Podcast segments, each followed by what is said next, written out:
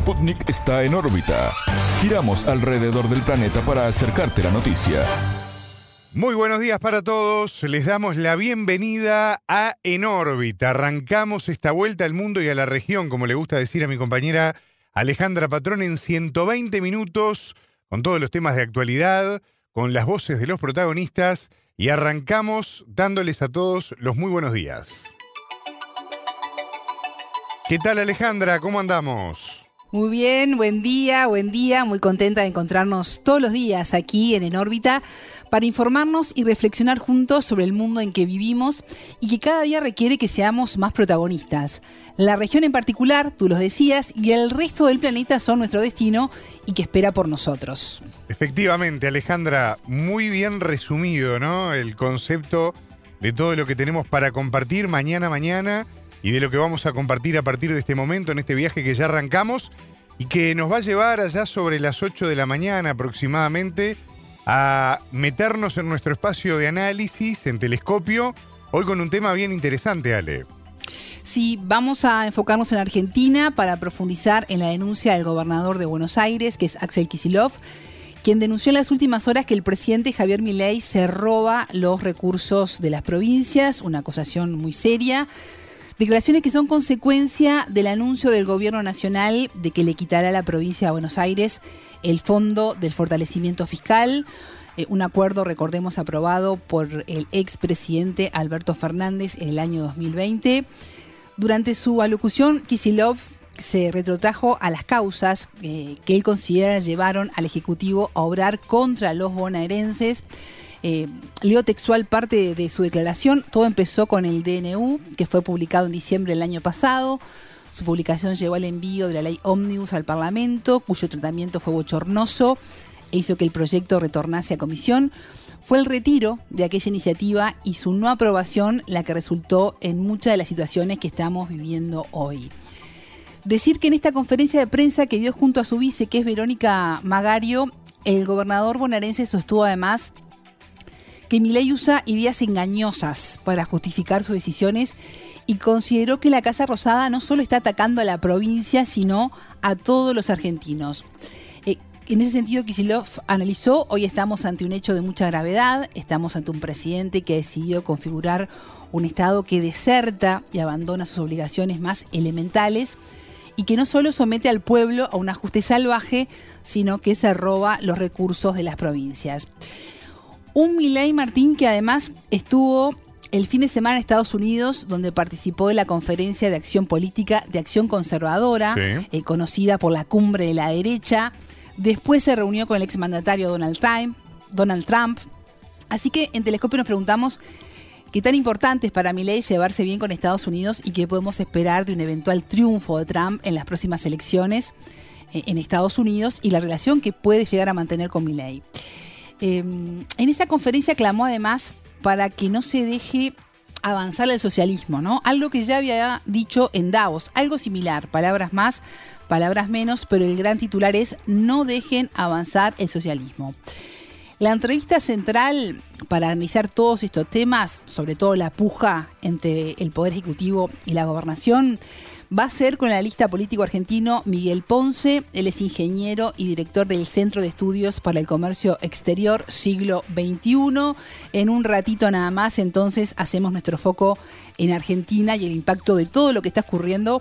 Eh, pasados apenas dos meses del gobierno de Javier Milei, ya vamos rumbo para el primer trimestre. Bueno, Alejandra, hablando justamente de Argentina, te estaba prestando atención con esta polémica que está instalada y que evidentemente es tema, sin lugar a dudas, por las repercusiones que puede llegar a tener eh, en las próximas horas todo esto. Pero quiero aprovechar también a posicionarme sobre otro tema que mm, es bien interesante y que de alguna manera nos muestra eh, algunos conceptos también desde el punto de vista del marketing político, ¿no? Que está tratando de elaborar el gobierno de Javier Milei, que además necesita eh, ampliar lo más posible, algo que parece bastante complicado de lograr, pero bueno, lo tiene que intentar, el nivel de apoyo social, ¿no? Porque evidentemente con las políticas que está tomando y está llevando adelante el gobierno de Milei, eh, el respaldo social se supone que en realidad tiende a reducirse. ¿Y a qué me refiero? En este caso es la excusa, por lo menos que puso el gobierno, es la excusa de tratar de, con esta decisión que les voy a contar ahora, de llegar a la mayor cantidad de gente posible en lo que se conoce popularmente como el prime time en el horario de la televisión. Sí. ¿Por qué estoy diciendo todo esto? Bueno, porque Javier Milei, el presidente de Argentina, va a inaugurar el próximo viernes las sesiones ordinarias del Congreso ante los diputados y senadoras reunidos en la Asamblea Legislativa con el tradicional discurso que se brinda el primero de marzo. Pero en este caso va a ser el viernes por la noche, algo que obviamente no es lo habitual cuando justamente estamos hablando de un discurso presidencial ante la Asamblea Legislativa.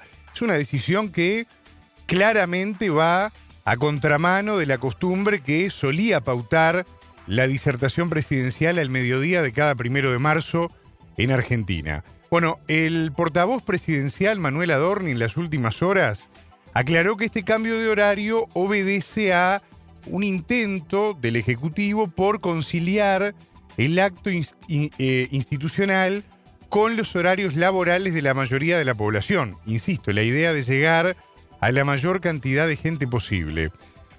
En un hecho claramente que no tiene precedentes en la historia argentina, una vez más Milei marcando una impronta totalmente rupturista, ¿no? Con respecto a su comunicación política, ya lo hizo el, primer, el 10 de diciembre cuando en su primer discurso habló de cara a la Plaza de los Dos Congresos y a espalda justamente del edificio del Poder Legislativo, ¿no? Todo un hecho simbólico que fue muy importante. Pero se trata del primer discurso del presidente ante la Asamblea Legislativa, una asamblea que él desde el punto de vista ideológico y desde el punto de vista conceptual repudia, ¿no? Ya ha dejado bien claro que él quiere situarse por fuera de lo que denomina la casta política, considera que allí adentro hay muchos representantes de la casta política y de traidores a la patria, entiende que básicamente es como un gran depósito de basura, ¿no? El Parlamento argentino y que por eso no le interesa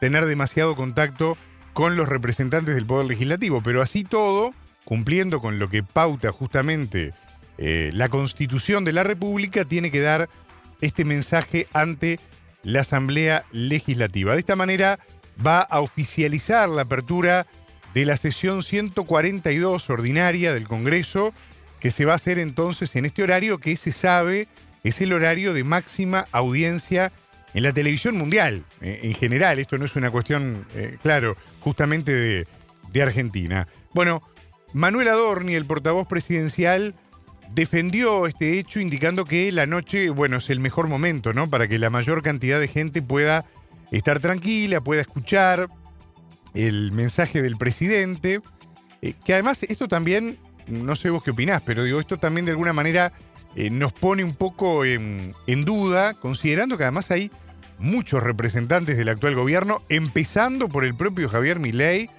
que son primero que nada, antes de una construcción política o ideológica, una construcción mediática y una construcción de las redes sociales, ¿no? Y uno se pone a pensar si realmente hoy en día la gente, ¿no? Con lo que son los estímulos de entretenimiento en la televisión, con cómo están cambiando también las formas de consumir los medios de comunicación, las nuevas audiencias, si realmente alguien se va a sentar, obviamente que mucha gente lo va a hacer, digo, pero si mucha gente lo va a hacer, de sentarse a mirar en televisión, en el famoso prime time, el mensaje del presidente del primero de marzo, ¿no?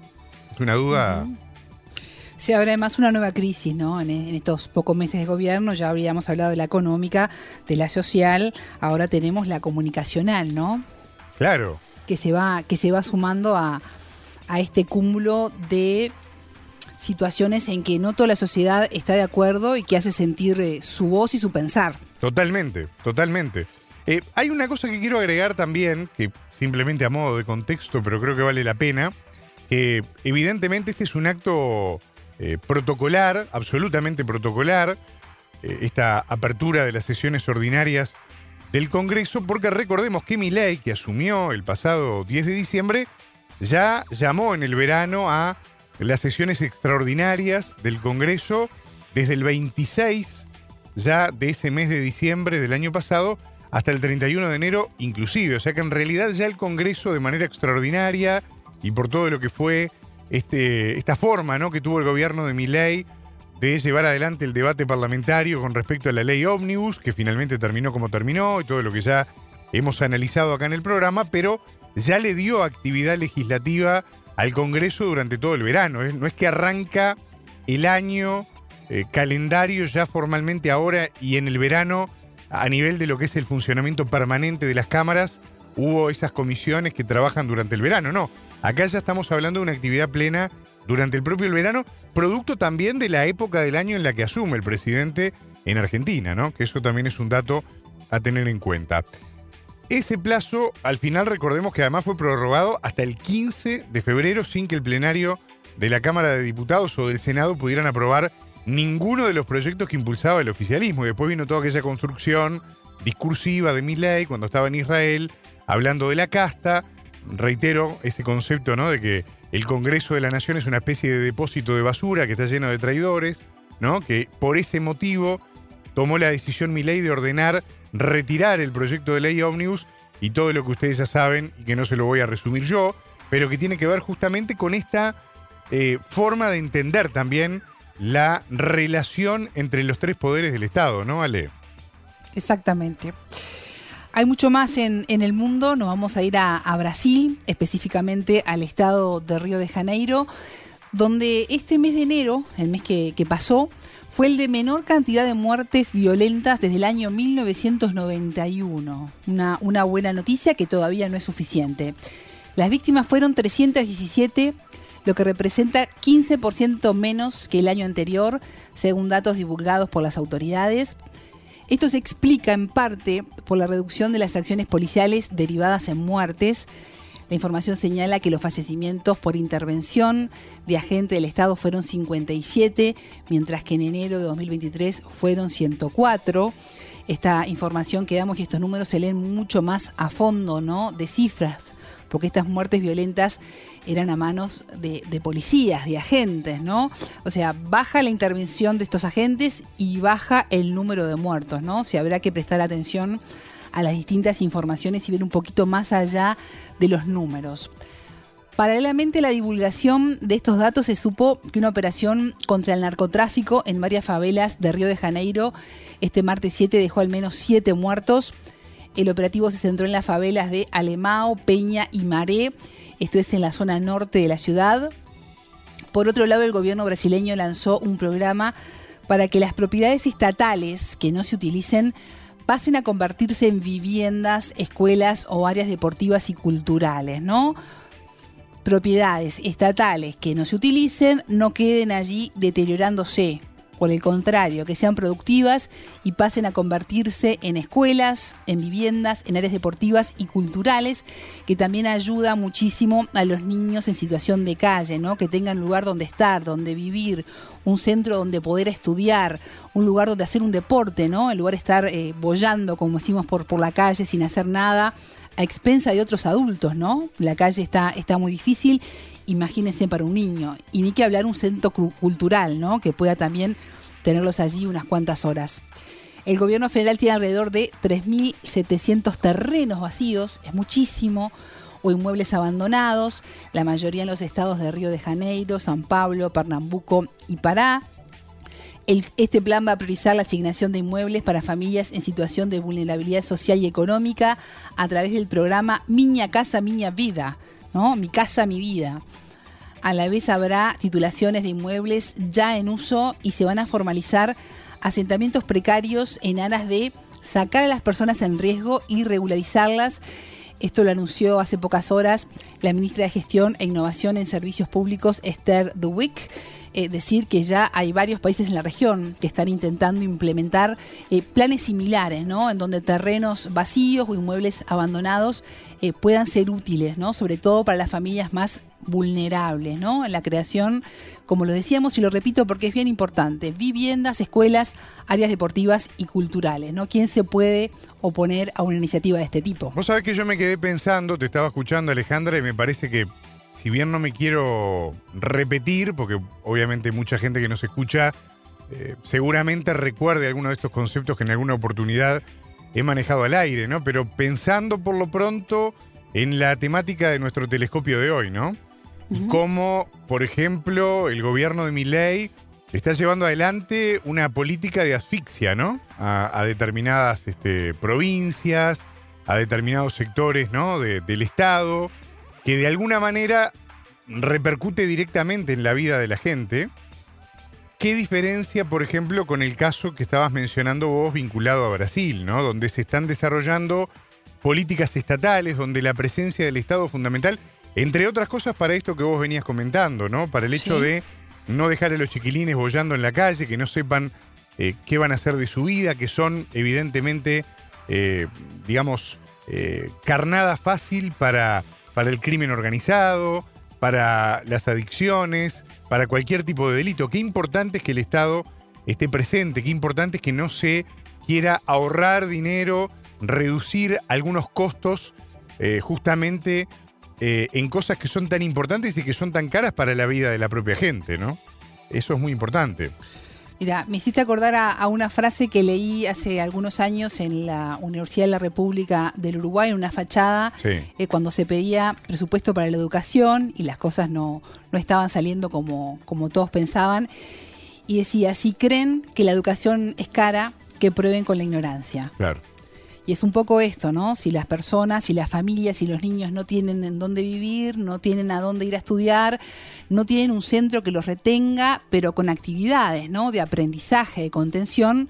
Eh, si no podemos ahora, ¿qué será del futuro, no? Y bueno, es un poco eso, ¿no? Si creen que la educación es cara, prueben con la ignorancia. Totalmente. Y, y las pruebas están en la historia, ¿no? En la historia inclusive de nuestra América Latina, ¿no? Este continente tan, tan desigual, donde evidentemente hemos tenido en más de una oportunidad que asistir a estos procesos de, degradación social, ¿no? Y todo lo que eso implica. Si será importante que el Estado esté presente. Creo que esa frase eh, que acabas de mencionar, Ale, eh, resume muy bien, ¿no? En gran medida. Eh, Sigue muy vigente, además. Totalmente, totalmente, muy vigente. Bueno, quiero aprovechar también los minutitos que nos quedan para poder hablar de México, como sabés vos, Ale, pero también la audiencia de la radio tiene México un calendario electoral agitado este año 2024. El 2 de junio habrá elecciones presidenciales, pero también se van a elegir senadores, diputados y también nueve estados van a tener elecciones para gobernadores. Bueno, en este marco de campaña electoral, lo que no para en México es la violencia. Eh, vos lo has abordado en telescopio. Es, terrible, ¿no? El tema de la violencia es algo que no se detiene en ningún contexto, eh, en ningún gobierno, ninguna administración, bajo ningún paradigma. La violencia lamentablemente no para en México y en las últimas horas asesinaron al precandidato del histórico PAN, el partido político mexicano, estoy hablando de Armando Pérez Luna, candidato a una alcaldía en Michoacán.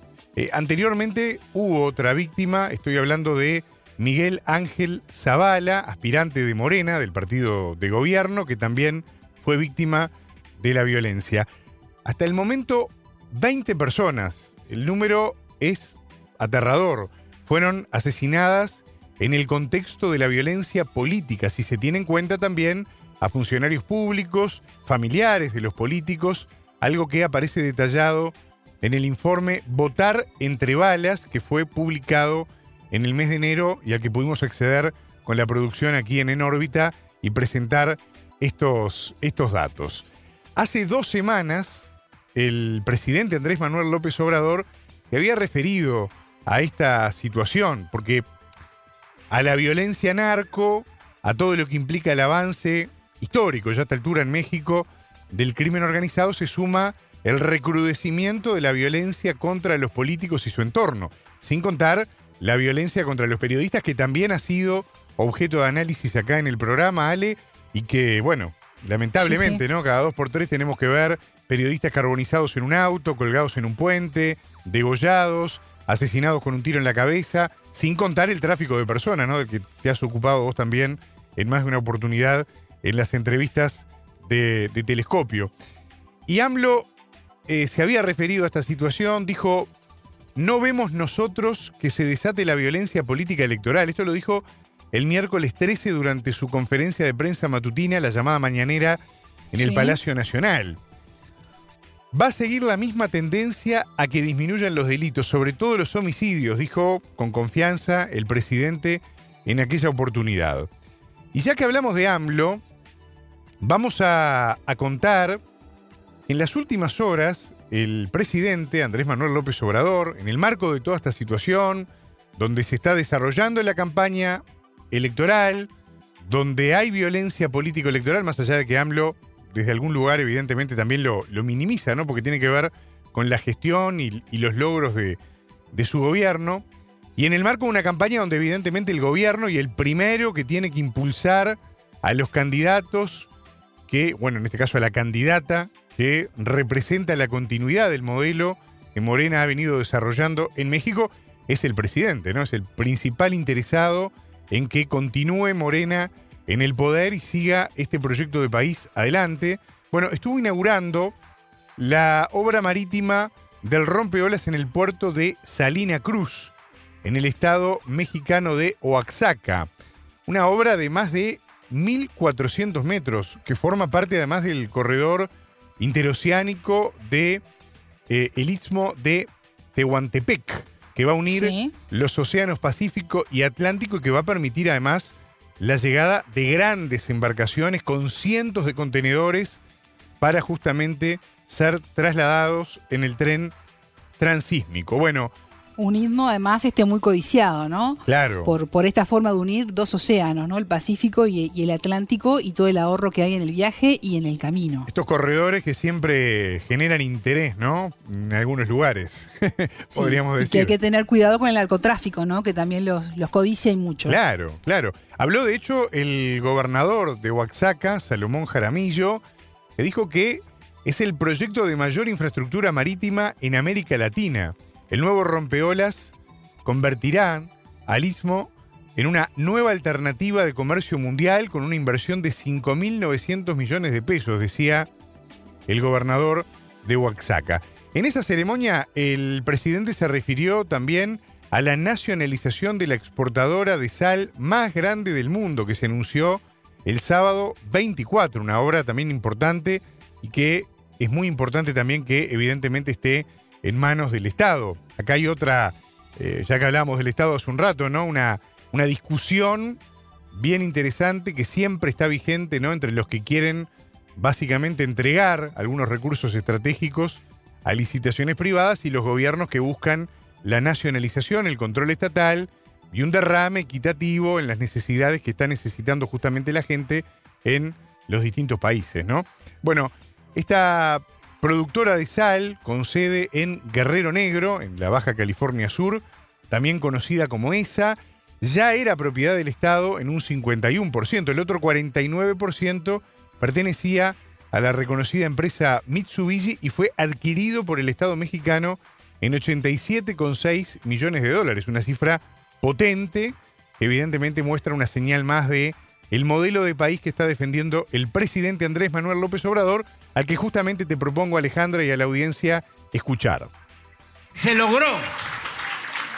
Este que es un buen eh, propósito, el que tengamos ya en poder de la nación, que sea pública, esta empresa que se salvó en la época neoliberal o neoporfirista, se salvó de que fuese privatizada de milagro. Y ahora como estamos cambiando esa política, regresando al pueblo lo que es del pueblo, porque antes siempre, durante 36 años de política neoliberal o de pillaque, ponían por delante el interés personal, el interés de las empresas, el interés eh, por el lucro. Y no debe de ser así. Por delante debe de estar siempre el interés público, el interés colectivo, el interés del pueblo, el interés de la nación.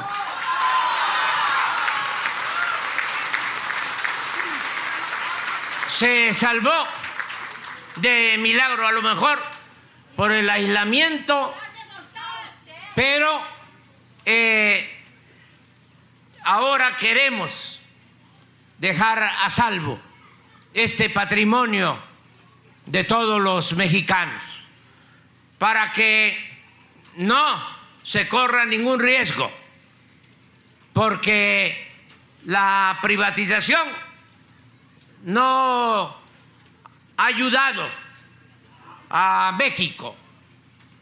Privatizar es eh, sinónimo de corrupción. Eso es lo que significó la política neoliberal por mucho tiempo. Bueno, clarito, Alejandra, el mensaje de AMLO, un poco en línea con lo que veníamos hablando antes y que evidentemente es interesante desde el punto de vista de la decisión estratégica. Estamos llegando a la primera media hora del programa, Ale. Exactamente, hay más noticias, nos llama el informativo. Titulares. Expectativa. El gobierno colombiano confirmó, tras anunciar la reanudación de las negociaciones con el ELN, que el séptimo ciclo de diálogo será en Venezuela desde abril. Mensajes. La OTAN y varios países miembros aseguraron que no enviarán sus militares a Ucrania. Alerta. El Colegio Médico de Perú pidió al Ministerio de Salud que los convoque para colaborar en la emergencia por los casos de dengue. Oportunidad. El movimiento palestino Hamas estudia la propuesta avanzada de una tregua en Gaza.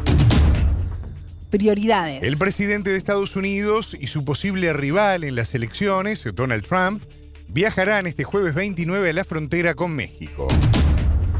Contundente. Venezuela reafirmó ante la ONU su apoyo a los mecanismos que buscan el cese de la violencia y el respeto de la soberanía. Estos fueron los titulares. Vamos al desarrollo de las noticias. El mundo gira y en órbita te trae las noticias. Noticias. Esperanza. El anuncio del Estado colombiano y de la guerrilla del ELN sobre reanudar las negociaciones es una buena noticia ante las dificultades del proceso de paz. Así lo afirmó en entrevista con En órbita el periodista colombiano René Ayala, director de la agencia Prensa Rural. El gobierno de Colombia y el Ejército de Liberación Nacional, el ELN, anunciaron su compromiso para continuar con el buen desarrollo del proceso de paz. El anuncio llegó días después de que la organización guerrillera declarara el congelamiento de las negociaciones. Primero hay que saludar eh, que se mantenga la mesa de negociaciones entre el gobierno nacional y el Ejército de Liberación Nacional, que pues por supuesto ha tenido una serie de impases.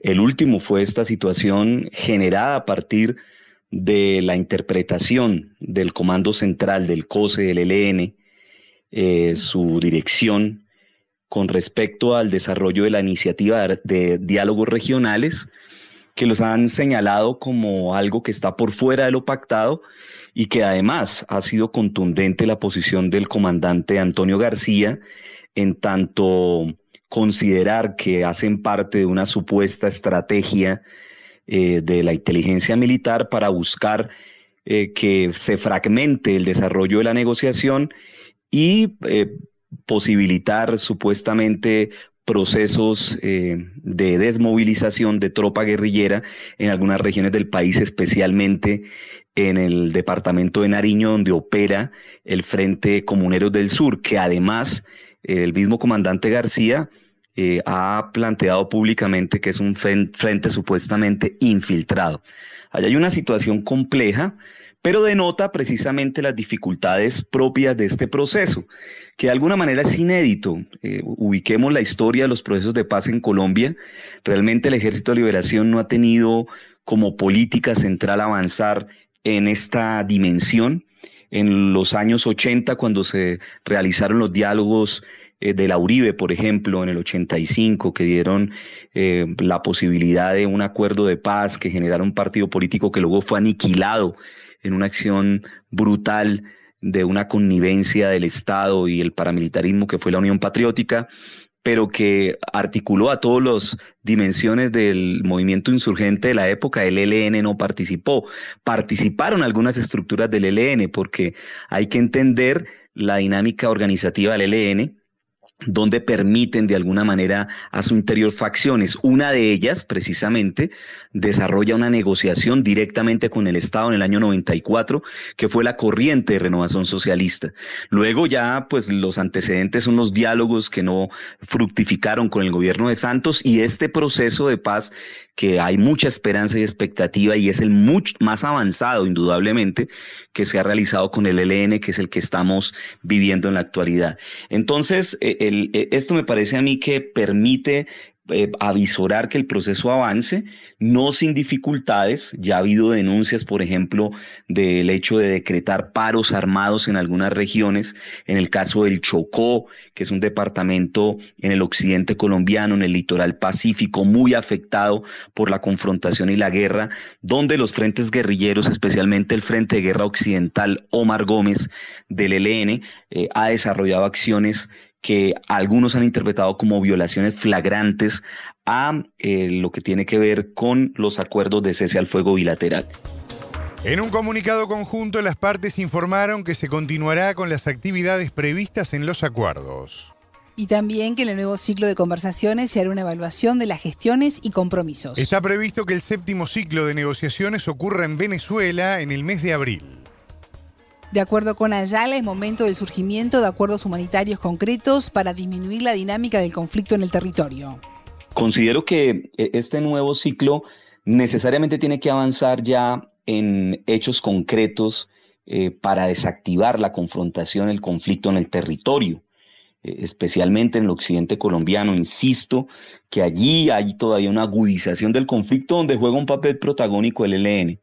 También el ELN eh, está comprometido en dinámicas, digamos, de confrontación con remanentes del nuevo paramilitarismo, por decirlo así, en su lucha por control territorial, especialmente en el nordeste antioqueño, eh, en el Bajo Cauca, donde hay una guerra abierta con las ACG, eh, que se conocen también como el Clan del Golfo o las autodefensas gaitanistas, que ponen en riesgo permanente a la población civil.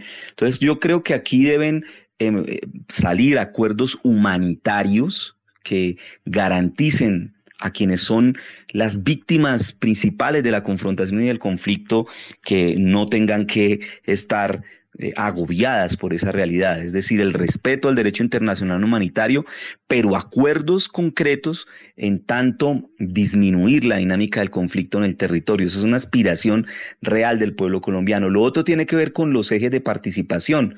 Eh, el proceso social de participación alrededor de los acuerdos de paz con el ELN ha avanzado, tiene propuestas desde el movimiento campesino, desde las etnias, eh, desde el pueblo afrodescendiente, indígena, eh, con relación al despliegue de acciones concretas del Estado para atender territorios que han sido históricamente abandonados, segregados y que son el motor total de la guerra y de la confrontación en Colombia. Y por supuesto, eh, no hay que dejarlo de, lado, la perspectiva real del cierre del conflicto con el ELN. O sea, no podemos tampoco esperar que esto se prolongue en el tiempo cuando la expectativa social popular es de un acuerdo. Eh, mucho más en el sentido de que estamos en un gobierno democrático de carácter popular que hace una reivindicación histórica de la resistencia armada que ha generado y potenciado la dinámica de la confrontación y de la lucha armada, y en ese sentido sería un desabrupto no entender un nuevo momento, una nueva dimensión política, a mi juicio, que abriría el camino real de buscar una salida política aspirada, histórica, al conflicto social y armado colombiano. El 20 de febrero el ELN cuestionó el anuncio del gobernador del departamento de Nariño de que mantendría contactos con el sector de la guerrilla que opera allí. La dirigencia del grupo comunicó que ese diálogo local estaba por fuera del proceso nacional. En ese momento en que lo desconoció públicamente, decidió congelar el diálogo. El periodista entrevistado indicó que los diálogos regionales no se pueden satanizar, sino potenciar pese a que el ELN los vea como una amenaza. Como bien decía, el comandante Antonio García hizo un pronunciamiento con relación al tema donde eh, de alguna manera deja entrever que hay unos niveles de infiltración de las fuerzas militares en las estructuras guerrilleras del sur del país, en el Frente Comuneros, que opera en el departamento de Nariño, eh, colindante con la frontera sur del país con el Ecuador. Eh, pero eh, es, digamos, ya una, una, lectura de ellos, ellos tendrán que resolver internamente esta situación, pero lo cierto es que no se pueden satanizar los diálogos regionales. Los diálogos regionales son una necesidad, las ha planteado la comunidad, los, las organizaciones de la sociedad civil, los gobiernos locales. Es muy importante lograr potenciar los diálogos regionales. Quizá la dificultad radica en que el ELN no considera que puedan haber negociaciones, digamos, eh, de que fracturen su unidad de mando, su, su expresión monolítica como fuerza insurgente, como fuerza política en negociación y que de alguna manera diálogos regionales minarían esa, esa, esa dinámica de relacionamiento directo entre el Estado, la negociación del Estado, con la guerrilla del ELN, al pretender eh, generar espacios regionales. E, ellos trabajan porque haya solamente un interlocutor, que es la, digamos, esta, esta comisión de diálogo destacada por el ELN, eh, dirigida por el comandante Pablo Beltrán, eh, que es la que tiene a su cargo todos los temas que tienen que ver con la negociación política. Y ven como una, como una situación quizá de, amenaza a esa, a esa dimensión de, de relación política Estado-LN que hayan esfuerzos desde lo regional. Yo creo que hay que organizar mejor esa metodología y, no se trata de sacar de lado a, a, la comisión negociadora, ni más faltaba. Se trata de entender una realidad en los territorios que exige acuerdos eh, concretos, mínimos humanitarios, donde hay una situación real de conflicto que afecta a la población civil. Es, que cientos de miles de familias se encuentran atrapadas en esa, en esa realidad. No pueden salir de sus casas, están confinadas en el territorio. Otras tantas desplazadas, otras tantas afectadas por acciones directas contra la población civil, retenciones, secuestros, extorsión eh, homicidios en el territorio. Entonces esto, esto preocupa a la región y las regiones buscan una perspectiva, una salida. Yo creo que no podemos satanizar estigmatizar los diálogos regionales. Creo que debe, e, este, esta crisis lo que abre es el camino a establecer criterios, a establecer acuerdos mínimos para desarrollar estos diálogos regionales y una metodología articulada al escenario nacional de diálogo entre el gobierno y la dirección del Ejército de Liberación Nacional. Escuchábamos al periodista colombiano René Ayala, director de la agencia Prensa Rural. Mensajes. La OTAN y varios países miembros aseguraron que no enviarán a sus militares a Ucrania. En ese sentido, el secretario general del bloque, Jens Stoltenberg, sostuvo que los aliados de la OTAN están brindando un apoyo sin precedentes a Ucrania, pero no hay planes para desplegar tropas. Alemania, Eslovenia, Polonia, República Checa, Suecia, entre otras naciones, descartaron la posibilidad de trasladar sus tropas al país en conflicto con Rusia. En tanto, el canciller alemán Olaf Scholz destacó que en suelo ucraniano no habrá fuerzas terrestres enviadas por estados europeos o países de la Alianza Atlántica. Previamente, el presidente francés Emmanuel Macron anunció que la Unión Europea creó la novena coalición para suministrar misiles a Kiev. Además, agregó que los líderes de los países occidentales abordaron la posibilidad de enviar tropas, aunque aún no han logrado un consenso. Ante este último mensaje de Macron, Rusia respondió. Según el portavoz del Kremlin, Dmitry Peskov, Moscú ve inevitables los enfrentamientos directos con la OTAN si Occidente envía sus militares a Ucrania. Estas naciones deberían preguntarse si eso corresponde a sus intereses y, lo más importante, a los intereses de sus ciudadanos, agregó el vocero del gobierno ruso. Alerta. El Colegio Médico de Perú pidió al Ministerio de Salud que los convoque para colaborar en la emergencia sanitaria por los casos de dengue. Según señaló a medios locales el titular del gremio, Raúl Urquizo, los profesionales podrían asesorar y respaldar a los funcionarios del ministerio. El lunes 26 el gobierno declaró la emergencia sanitaria en 20 de las 24 regiones del país debido al exponencial aumento de casos de dengue. Según datos oficiales, 32 personas fallecieron y hay casi 18.000 personas enfermas. Además, 8 muertes se investigan.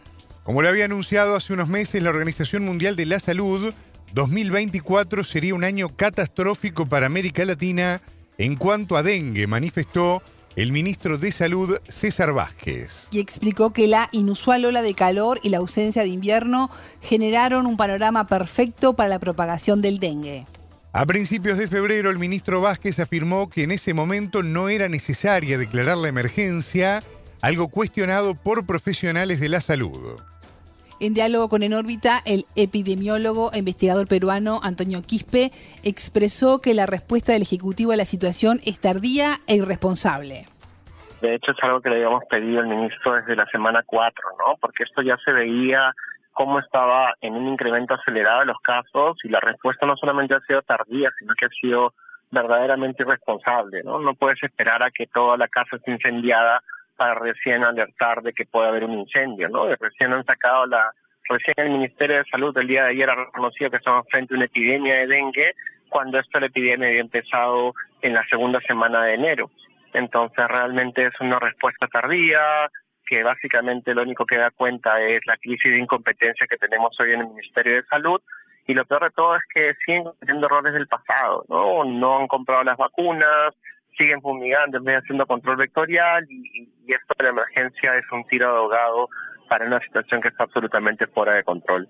La cantidad de casos que tenemos ahora comparado con los casos que teníamos el 2023 ya es el doble, ¿no? Y la progresión ha sido como que teníamos a la semana 4 un incremento comparado del 38%, luego del 57%, luego del 70 y tantos por ciento, ahora ha sido el 98 punto cinco a la semana 6, que ya todavía deberíamos tener los datos de la semana 8.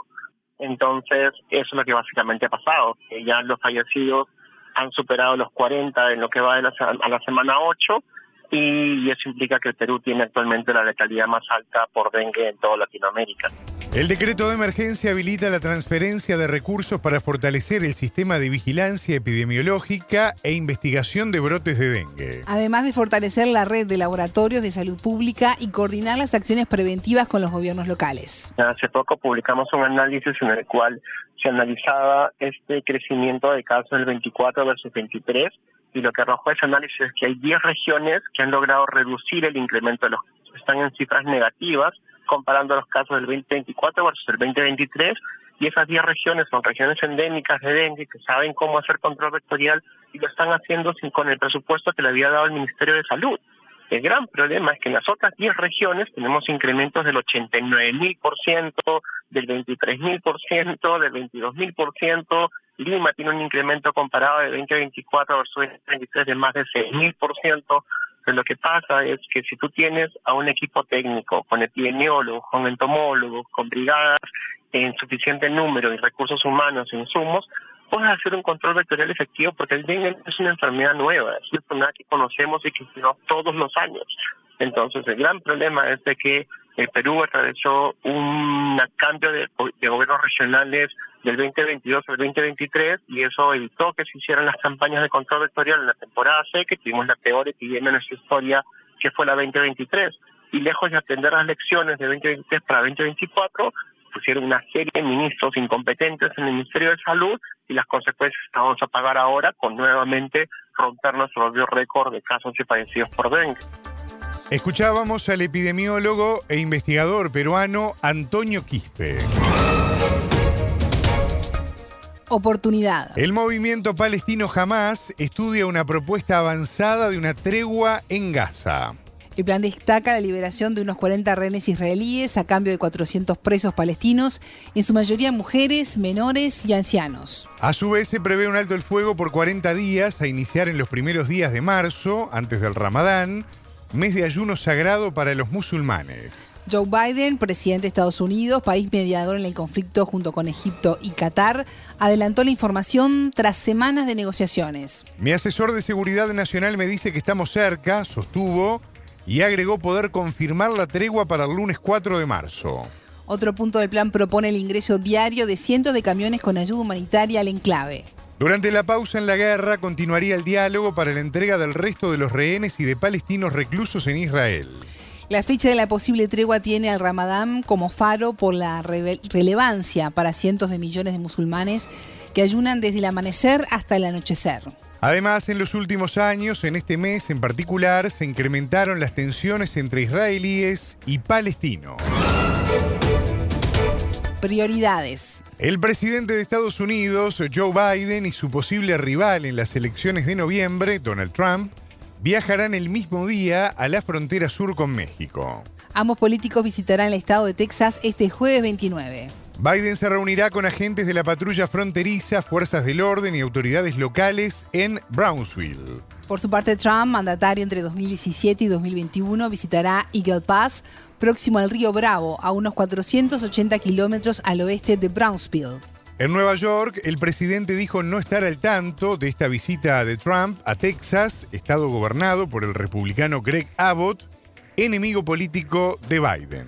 Planeé ir a Texas el jueves, pero no sabía que mi buen amigo, aparentemente, iba el mismo día, manifestó el líder demócrata.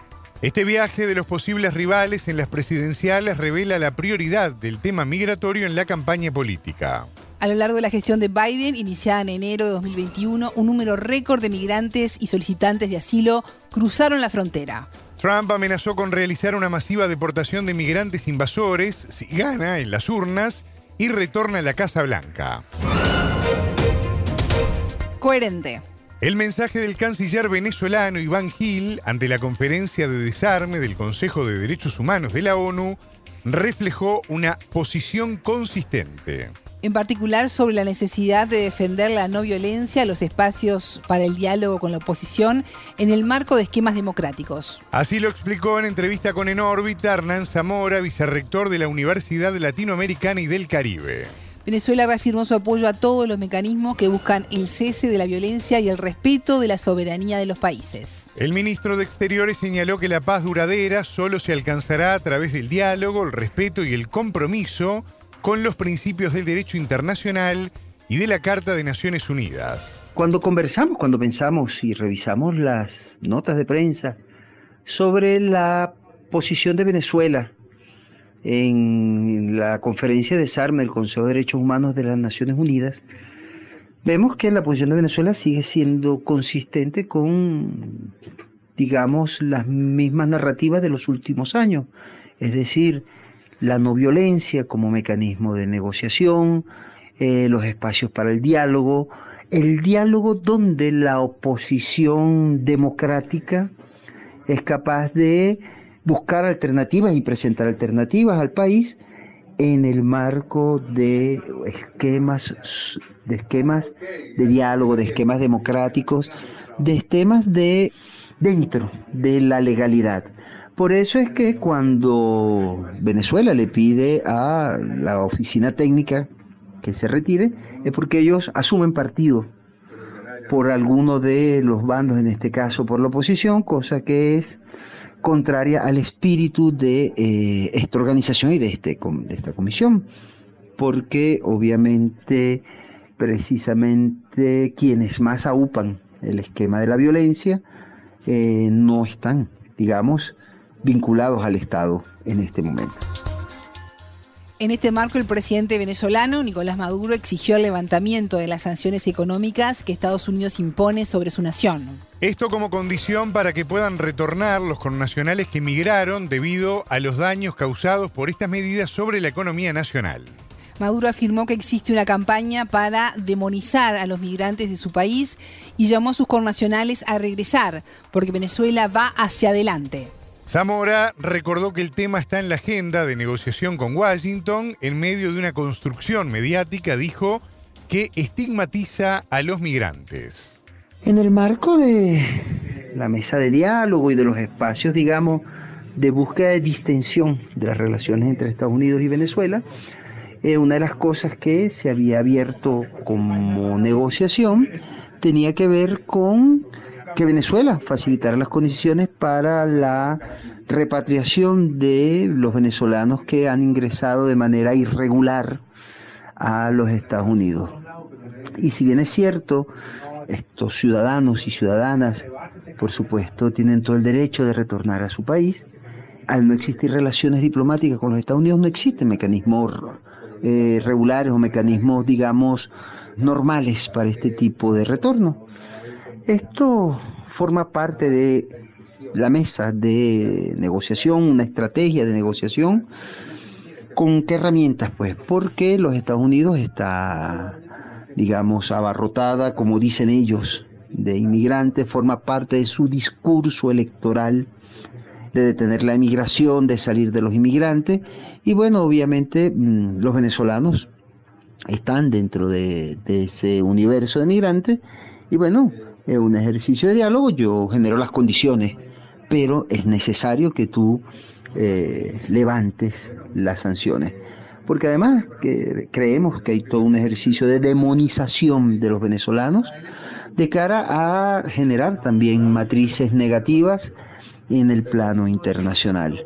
Entonces ahora señala a los venezolanos como los responsables de todos los actos de violencia, de delincuencia y por supuesto una matriz mediática construida a partir de eh, hechos aislados o en todo caso hechos que no representan al pueblo venezolano y a los venezolanos y venezolanas que emigran. El analista se refiere al impacto que puede tener el respaldo de Estados Unidos a Guyana en el conflicto territorial con Caracas por el Esequibo. La embajadora de Estados Unidos en la ONU, Linda Thomas Greenfield, agregó que no hay planes de establecer una base militar estadounidense en ese país. Zamora explicó que este pronunciamiento es un claro intento del país norteamericano por desestabilizar la región para fortalecer sus intereses. Es interesante ver cómo la posición de los Estados Unidos sigue siendo un acto de irrespeto a los acuerdos que entre Venezuela y Guyana se habían llegado, e insistir en el tema de la defensa de los límites de un acuerdo que ha sido considerado y que es considerado irrito por Venezuela y que estamos negociando, se está negociando sobre las bases de un acuerdo que se firmó entre ambos países en, el año 66. Por lo tanto, eh, la actitud de los Estados Unidos es igual que en otras ocasiones, una, una actitud tendiente a desestabilizar de cara a fortalecer sus intereses en la región, porque ciertamente Guyana en este momento se convierte en el proveedor, eh, digamos, más inmediato que tienen, confiable, pero sobre todo con menos eh, limitaciones, es decir, con todas las facilidades eh, en superlativo para los Estados Unidos para la obtención de petróleo, mientras que Venezuela pues exige, cobra impuestos, en fin, hace ejercicio de soberanía Guyana pues lo que hace ejercicio de entrega de petróleo a la Epson. Por lo tanto, eso contribuye a caldear el ánimo internacional, pero entendemos que estamos en el marco de la campaña electoral de los Estados Unidos, donde esa manera eh, compulsiva de ellos de demostrar que son los duros, que son, que es su manera de la construcción de la democracia la que existe, pues ha sido el, signo de estos meses. Ciertamente, tanto el tema de los migrantes como el tema de Guyana seguirán estando en la palestra, seguirán siendo eh, mecanismos de negociación, elementos para la negociación, buscando alternativas que permitan un diálogo pues lo más mm, satisfactorio posible eh, de cara a que Venezuela sigue firme en sus posiciones de autodeterminación y respeto a sus instituciones y, por supuesto, al esquema democrático. Escuchábamos a Hernán Zamora, vicerrector de la Universidad Latinoamericana y del Caribe.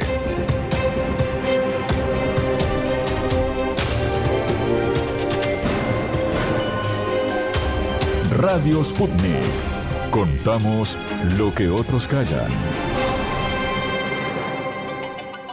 Bueno, y es momento de hacer la primera pausa importante aquí en En órbita. A la vuelta de la pausa vamos a enfocar nuestro telescopio, como decía nuestra compañera Alejandra Patrone, con un tema interesante, Ale. Sí, vamos a poner la mirada en Argentina y en esta puja entre el presidente Javier Milei y sus gobernadores. ¿Qué pasará? Lo analizamos en un ratito. Bueno, hacemos la pausa con Alejandro Correa en los controles responsable de la calidad de todos los días aquí al aire. Hacemos la pausa y seguimos haciendo en órbita con todos ustedes. En órbita. Telescopio. Entrevistas, análisis, expertos, las noticias en profundidad. Todo para pensar la noticia. ¿Quién ganará la puja en Argentina? ¿El presidente Javier Milei o los gobernadores? Enfocamos nuestro telescopio en el país sudamericano para hacer foco en la crisis de poderes. Vamos a profundizar en este tema y en el relacionamiento del país sudamericano con Estados Unidos. Lo vamos a hacer junto al analista político argentino Miguel Ponce, ingeniero y director del Centro de Estudios para el Comercio Exterior, siglo XXI. En Telescopio te acercamos a los hechos más allá de las noticias.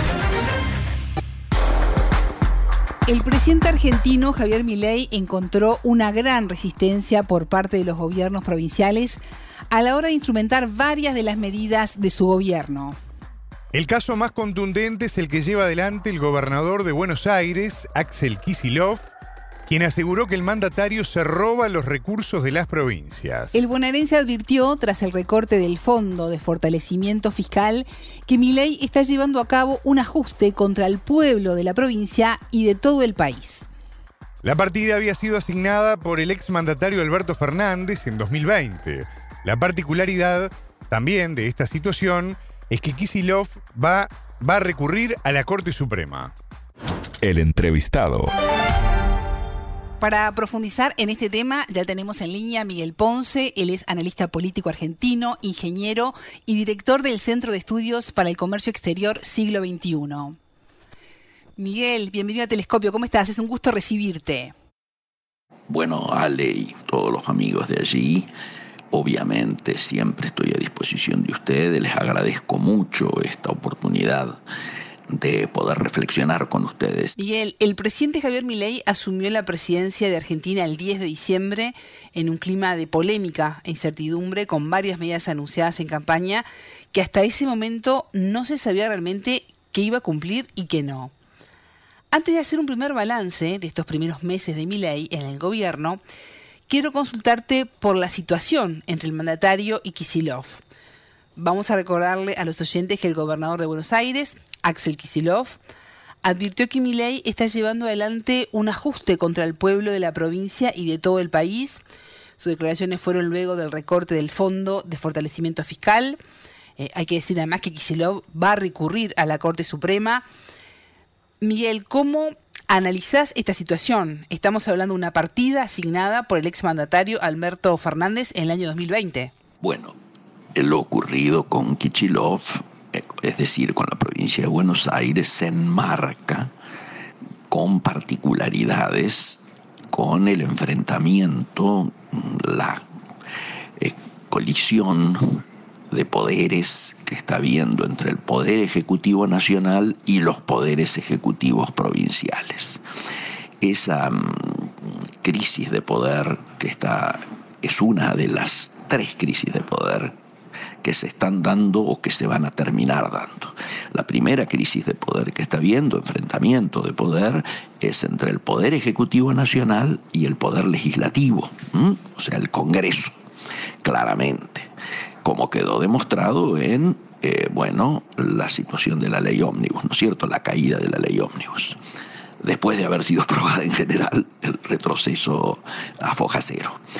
El segundo enfrentamiento de poder es este, que estamos manifestando entre el Poder Ejecutivo Nacional y los poderes ejecutivos provinciales, los gobernadores.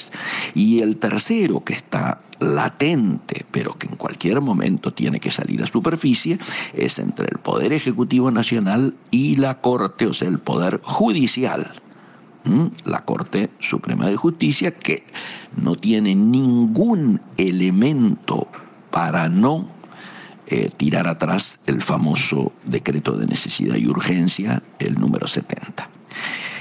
Si es que antes no lo voltea el Senado de la Nación, ¿no es cierto? Eh, o en simultáneo en todo caso.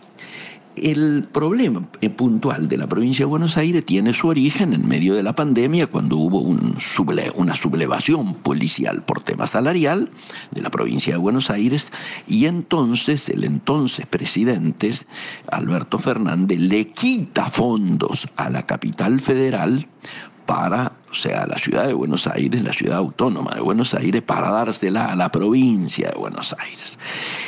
Bueno, por lo tanto, ahí hay un conflicto, por eso decía lo de la particularidad que tiene esta situación. Obviamente, todos lo que se plantea es rediscutir el manejo de todos los fondos coparticipables y en este caso de mm, los fondos especiales para lograr un nuevo equilibrio que obviamente no se está dando.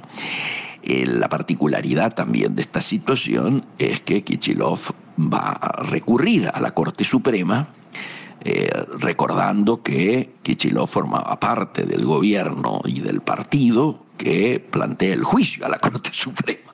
Por lo tanto, por eso te decía que tiene sus particularidades. Mucho más directo es lo que está ocurriendo con eh, Chubut, ¿no es cierto?, donde ahí claramente la arbitrariedad eh, genera que un alineamiento de todas las provincias en una misma posición creo que se entiende a, qué me estoy refiriendo con las diferencias. Miguel, las tensiones con el presidente no solo involucran a Kisilov, sino también a otros gobernadores, en este caso del sur del país, que aumentaron en las últimas horas eh, los enfrentamientos. Las principales provincias petroleras y gasíferas están amenazando con cortar este miércoles el suministro al resto del país por la disputa de fondos federales con el presidente Milei, cuyos ajustes fiscales impactan en los gobiernos locales. ¿Qué tan severa es esta puja y qué consecuencias trae a la nación? La puja entre las provincias y el Poder Ejecutivo Nacional eh, no tiene antecedentes. Creo yo, desde la época de unitarios y federales, eh, allá en, los tiempos históricos donde estaba en debate la construcción de la unidad nacional y el país federal, eh, no, no se vivía una situación así. Yo no recuerdo una situación así que pueda servir como, como un antecedente, ¿no es cierto?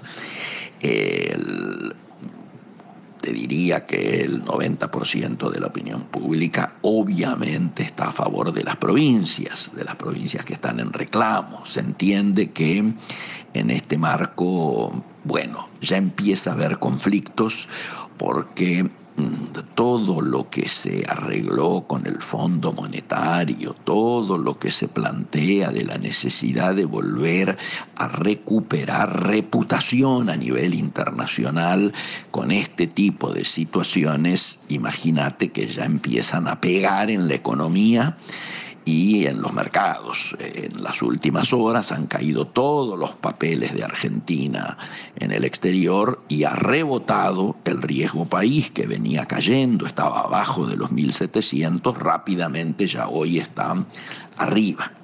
Eh, también eh, se espera en estos días que el dólar mm, que llegó a un piso mínimo, comience a subir nuevamente, digo, los, dólares financieros, ¿no es cierto? El, el dólar oficial tiene su propia dinámica. Por lo tanto, te diría, estamos todos muy alertas, esto puede generar y ya ha generado que los partidos eh, de esas provincias que tienen sus diputados y sus senadores ya estén planteando hacer reflejar esta nueva situación en el Parlamento. Concretamente, basta que los partidos, eh, los, senadores de la Patagonia, eh, que acaban de pedir que sea tratado en el Senado el DNU eh, se sumen al resto de la oposición para que el DNU caiga. Así que el, el impacto es fuerte en términos políticos. Yo parto de la base que en las próximas horas tiene que haber algún tipo de negociación. No me imagino que el corte sea llevado a cabo por más de que hay un apoyo muy grande de los gobernadores de la Patagonia, particularmente Tierra del Fuego, que ha dicho explícitamente que si esto no está resuelto, mañana ellos cortan eh, la producción, ¿no es cierto?, de gas. Miguel, la idea de la casta ha sido utilizada por Milei para criticar duramente a la clase política en Argentina. Eh, su argumento se basa en lo siguiente, ¿no? Desde hace años han gobernado siempre los mismos y ellos son los responsables del desastre actual que vive el país. A partir de esta tesis, eh, prometió en campaña acabar con la casta para poder cambiar la Argentina. ¿Ha hecho algo en este sentido? El tema de la casta. Eh, durante la campaña hubo tres ejes mm, básicamente de marketing en relación al, apuntalar, ¿no es cierto?, la candidatura de Milei. Obviamente el primero es la lucha contra la casta, el segundo era el cierre del Banco Central y el tercero era la, dolarización. Bueno, eh, prácticamente eh, le ha quedado solo a nivel discursivo el de la dolarización. Es muy difícil decir que estás en destruir a la casta, por más que él insista, verborrágicamente, particularmente cuando sale al exterior, por el hecho de que sumas lo que algunos califican lo peor de la casta, es decir, vos enfrentabas la fórmula de Patricia Bullrich Petri y los tenés a los dos como ministros. Eh, habías dicho de Macri las cosas que dijiste y lo tenés a Macri y a su gente. Caputo y varios de los ministros, ¿no es cierto? Y varios de los funcionarios fueron funcionarios del gobierno de Macri. Digo, casta de toda la vida, entre comillas, ¿no? Llevado al límite. Lo tenés a Daniel Scioli. Nadie podría decir que Daniel Scioli no pertenece a la casta, es decir, lo de la casta pasó a ser un manejo arbitrario. Yo digo que son casta, dice él, a todos los que no están conmigo. Todos los que están conmigo mm, ya no son casta. Pasaron a ser personas de bien. Bueno, punto. Eh, nadie podría decir que hoy eh, la casta está eh, enojada, sino todo lo contrario. La casta está de fiesta. Por eso el ajuste, el ajuste claramente no es contra la casta, sino que el ajuste es contra los jubilados, contra las pymes, contra los trabajadores formales e informales. Bueno, este es el cuadro de situación. No sé si se entiende y si es eh, completa la respuesta. Y más allá, Miguel, de todo esto que estamos hablando, ¿cómo ves estos primeros meses de ley en el poder y su impacto en la población? Eh, a esta altura, Alejandra, a esta altura, el, el balance, obviamente, es muy en rojo. Yo te diría, estos primeros meses lo que están marcando es una un impacto, un ajuste, como te decía recién, muy, muy inédito en la población argentina. Yo te diría, no hay un tiempo peor para los jubilados que yo tenga memoria. La pérdida de poder adquisitivo, el hecho de que em, con el tema inflacionario en los niveles en los que está, se hayan licuado todos los salarios se hayan licuado, todos los ahorros se hayan licuado también las deudas y por eso el gobierno se enorgullece de haber logrado superávit fiscal, ese superávit fiscal se ha logrado a costa de los jubilados, de los salarios, del el no giro a las provincias y del no pago de importaciones. Todos hechos que uno diría, eh, bueno, hacia afuera los mercados hacen una lectura de mirando positivamente el tema del achicamiento del déficit fiscal, ¿no es cierto?, y del superávit fiscal, pero podemos decir explícitamente que ese superávit no es virtuoso y no se puede sostener el tiempo. Y esa es la preocupación que tenemos todos, incluidos los organismos financieros internacionales, incluida la mirada que tienen los todos los multilaterales y los mercados en general.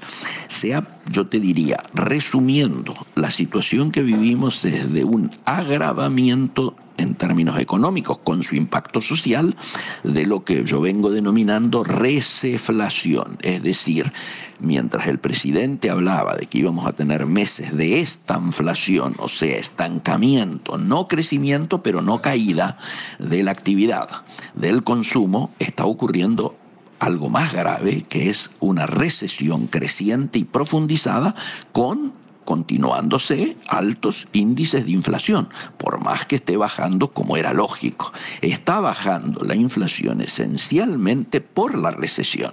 La recesión hace que se compre muchísimo menos, que los niveles de actividad, particularmente de las pymes, eh, hayan caído estrepitosamente y por lo tanto no puedan aumentar más los precios porque no hay ventas. De ejemplos, eh, el turismo, zonas de turismo Córdoba es una zona tradicional de turismo en la Argentina. Enero contra enero, digo 2024, 24 contra 2023, cae un 50%. 50%, un hecho absolutamente inédito. Y esto se repite en todos lados. Yo estaba creído, o muchos estábamos creídos, que esta recesión era, mm, diríamos, eh, no era homogénea, ni por sectores, ni geográficamente, y ahora estamos viendo que comienza a, converger esos sectores que estaban teniendo distinto trato en que el conjunto de la sociedad está entrando en este proceso recesivo. Basta mirar el espectáculo que se da en los supermercados con gente, primero, muchísima menos gente, segundo, muchísimo menos ítems por tickets y tercero, lo más angustiante, cuando la gente llega a las cajas y no le alcanza la tarjeta para cubrir lo que ha elegido consumir y tiene que empezar a dejar elementos que pensaba llevar y que los propios supermercados han tenido que habilitar lugares especiales para las cosas que la gente tiene que empezar a dejar cuando llega a la caja. Eso es de mucha angustia, ese tipo de cosas no se habían vivido antes en la Argentina. Y la verdad es que los índices que están dando el, el, Observatorio Social de la Universidad Católica Argentina, que siempre monitorea la pobreza, está indicando que a mitad de enero teníamos arriba de un 60% de pobreza. Esa pobreza que hoy está creciendo un millón de personas por semana, cae bajo la línea de pobreza, algunos dicen por mes, ya estaríamos superando holgadamente el 70% y nos vamos acercando al 80% de pobreza. Esto es, eh, son hechos que no tienen antecedentes en la Argentina. Es una situación de tanta gravedad o más que la del 2001-2002. ¿Te acordás? Cuando el que se vayan todos, famoso. ¿Y cómo logró Argentina la reducción del 39,4% en términos reales de las erogaciones del Estado con respecto a enero del año pasado? Reciente decía que este achicamiento de el déficit, el 39.4 en términos reales de las erogaciones del Estado, esencialmente han sido logradas por el, el diríamos, la restricción de todo lo que tiene que ver con jubilaciones y con salarios, en este caso salarios estatales, y además por el hecho concreto que se está trabajando con el presupuesto del 2023 ¿eh? sin aplicar las actualizaciones del impacto inflacionario. Miguel, el presidente Javier Milei estuvo el fin de semana en Estados Unidos, donde participó de la conferencia de acción política conservadora. Después se unió con el ex mandatario estadounidense Donald Trump. Eh, ¿Qué tan importante es para Milley llevarse bien con, Estados Unidos y qué podemos esperar de un eventual triunfo de Trump en las próximas elecciones eh, y la relación que mantendría con Milley?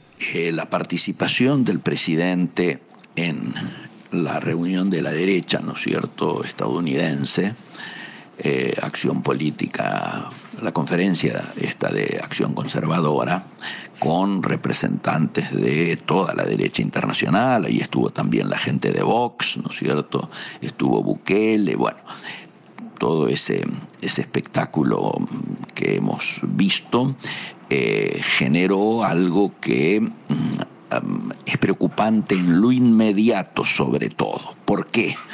Porque esto ocurre el fin de semana a horas de que en Argentina el presidente había recibido a Blinken, que todos sabemos la importancia que tiene Blinken en el gobierno de Biden.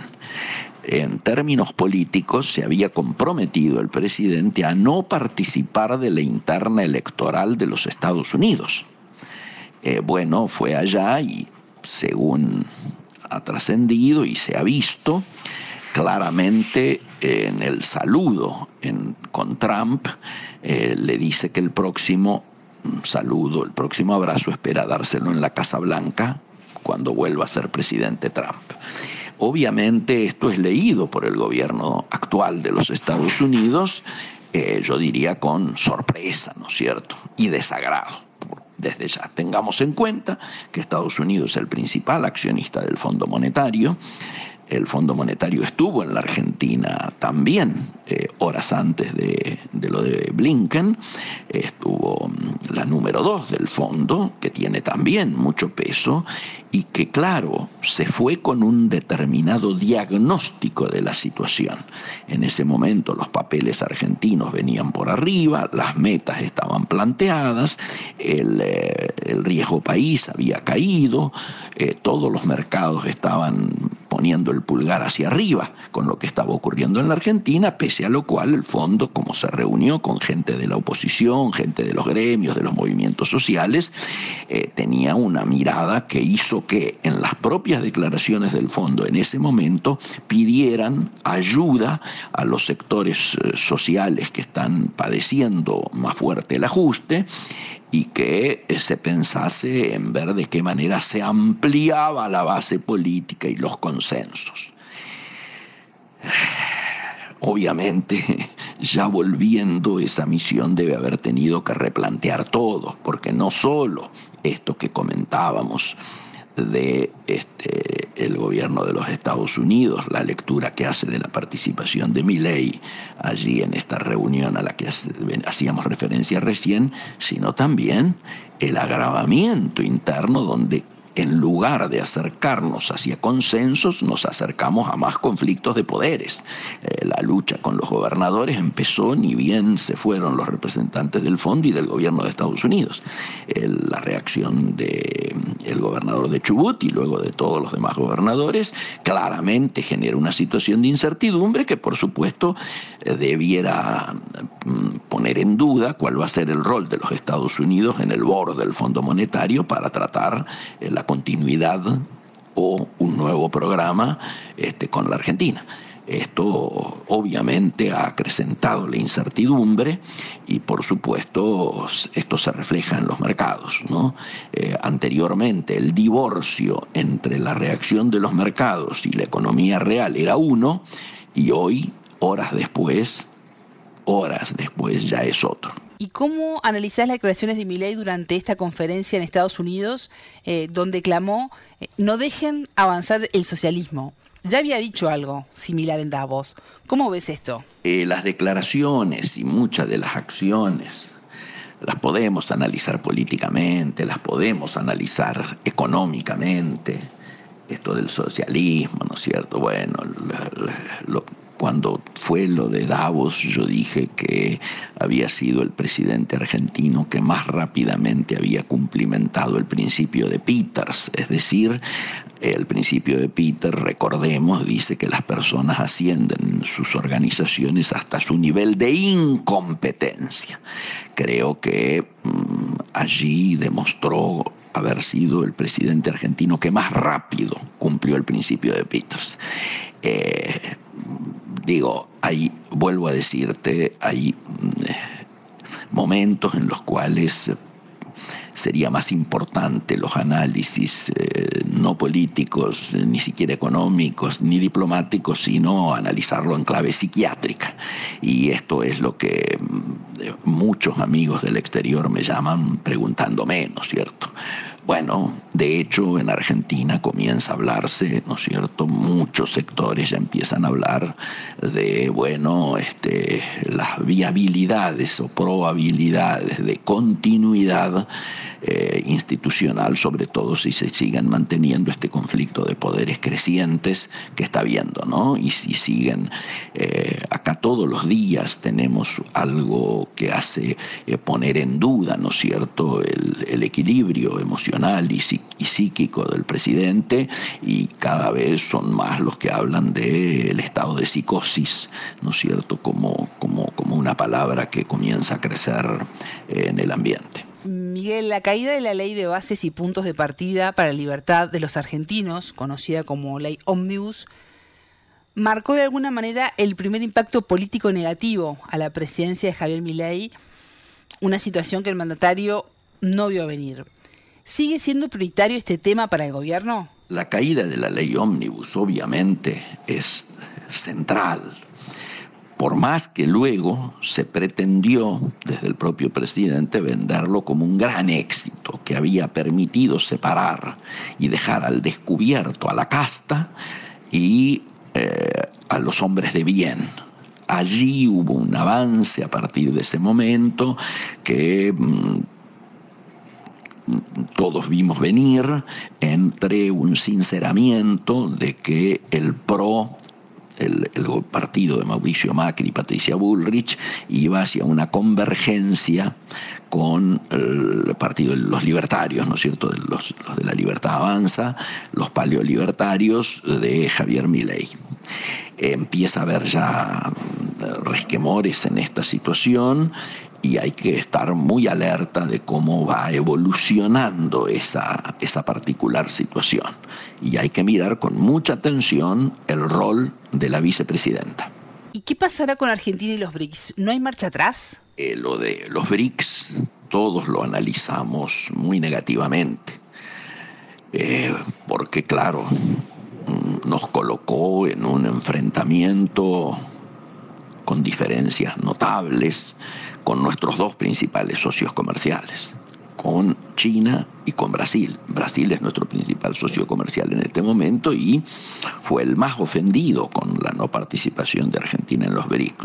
Lula había hecho esfuerzos muy importantes, inclusive para gestionar una ayuda financiera a la Argentina, un auxilio, este, en mm, el tema de, eh, con la utilización del banco, ¿no es cierto?, de los BRICS, el banco de fomento de los BRICS.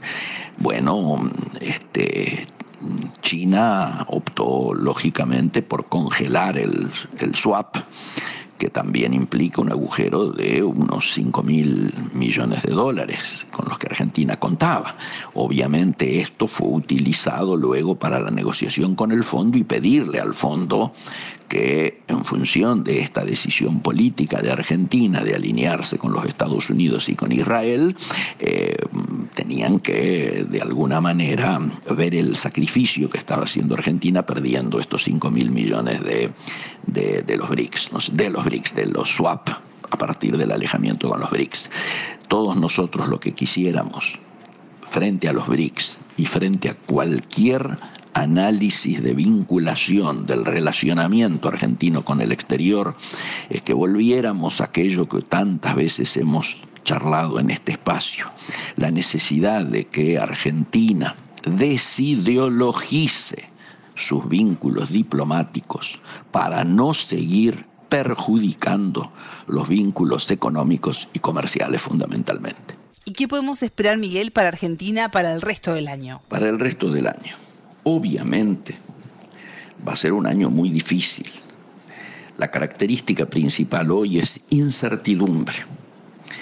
Eh, la política con su incertidumbre creciente y su conflictividad creciente, ya está afectando, obviamente, no solo la economía eh, de los mercados, lo que sería el Wall Street, sino también el Main Street, la economía real. Obviamente las horas que se vienen son muy difíciles, pero con alta incertidumbre en función de cómo evolucione la crisis política. El día viernes es un día importante. el presidente, de manera inédita, cambió el histórico horario con el que empezaban las sesiones ordinarias en el Parlamento, con que se inauguraba con el discurso del presidente, que tiene que, así está establecido, ¿no es cierto?, por la normativa, este, que tiene que hablar del Estado de la Nación y plantear su programa para el año que se inicia, el año parlamentario que se inicia.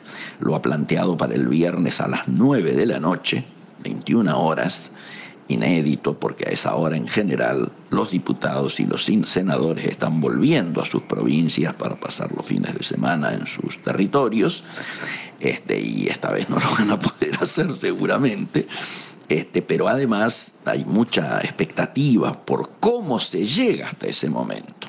En estos momentos estamos en una situación, vuelvo a decirte, de conflicto entre los poderes ejecutivos nacionales y los provinciales, con lo cual este, esto condiciona mucho qué va a ocurrir el próximo viernes.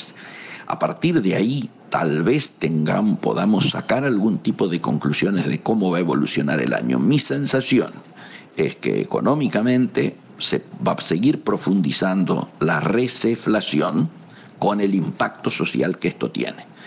Esperemos que mm, muchos de nosotros nos equivoquemos, que la cosa sea más fluida, este, que mm, puedan retomarse grados de sensatez, si es que esto fuera posible, que este, podamos mm, plantear algún tipo de políticas eh, de Estado que sean este, producto de consensos que hoy no están este, y que mm, de alguna manera se logre mm, frenar o aminorar la, mm, el sacrificio social, el dolor social, el retroceso social que está habiendo y, que los sectores más desposeídos, los sectores más débiles en nuestra sociedad no sigan eh, siendo los que más están siendo ajustados,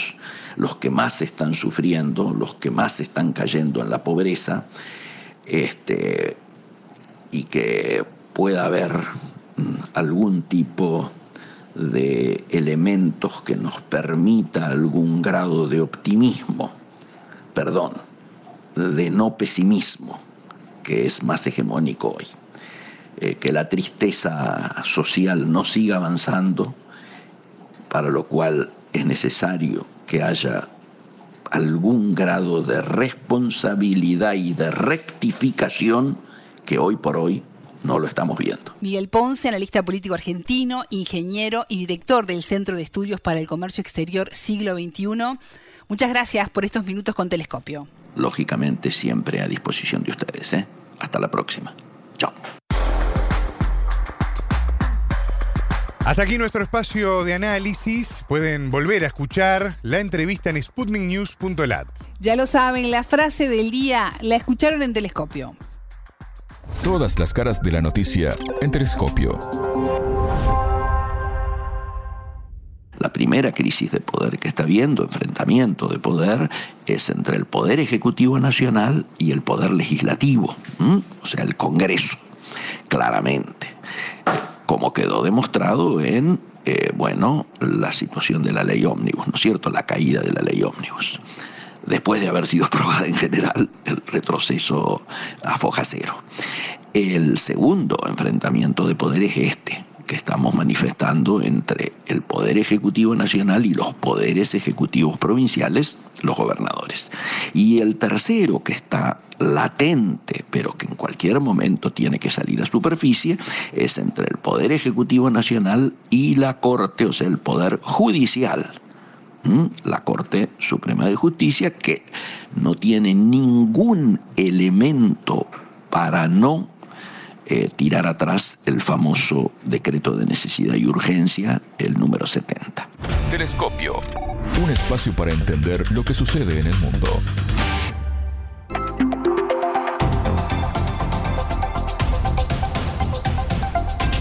Estás escuchando Radio Sputnik.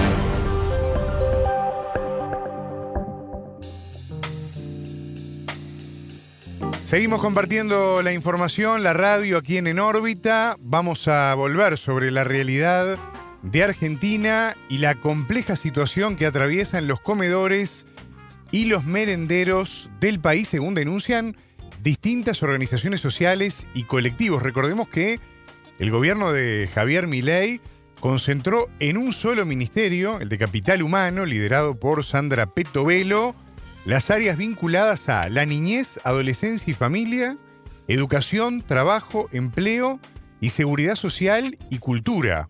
¿no? Una cantidad de áreas concentradas solamente en el Ministerio de Capital Humano, ¿no? una especie de, de monopolio liberal, en este caso, de todas estas áreas del Estado en esa sola.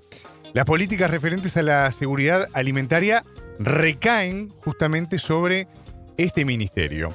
Y vamos a profundizar un poco más en esta situación, dándole la bienvenida, que la habíamos perdido un poco del radar, le habíamos dado un respiro entre tanta información a nuestra compañera de Sputnik, Camila Bentancor. ¿Cómo andamos, Camila? Bienvenida. Martín, muchas gracias nuevamente por la invitación. Un gusto volver y estar acá. Muy bien. Bueno, eh, tema complejo, lo decíamos fuera del aire, duro realmente para entrarle, pero bueno, hay que encararlo. Sí, como bien adelantabas, Martín, eh, nos centramos en la situación que atraviesan los comedores comunitarios en Argentina. Pudimos entrevistar a Matías Gayol, dirigente de Unidad Piquetera, a quien le consultamos cuál es el estado de situación en los comedores que no han recibido ni partidas monetarias ni alimentos desde que se instaló el nuevo gobierno de Javier Milei.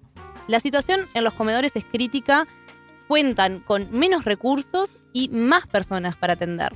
Algunos medios incluso remarcan que asisten también personas con trabajos formales, pero el dinero no les es suficiente y deben recurrir a estos espacios.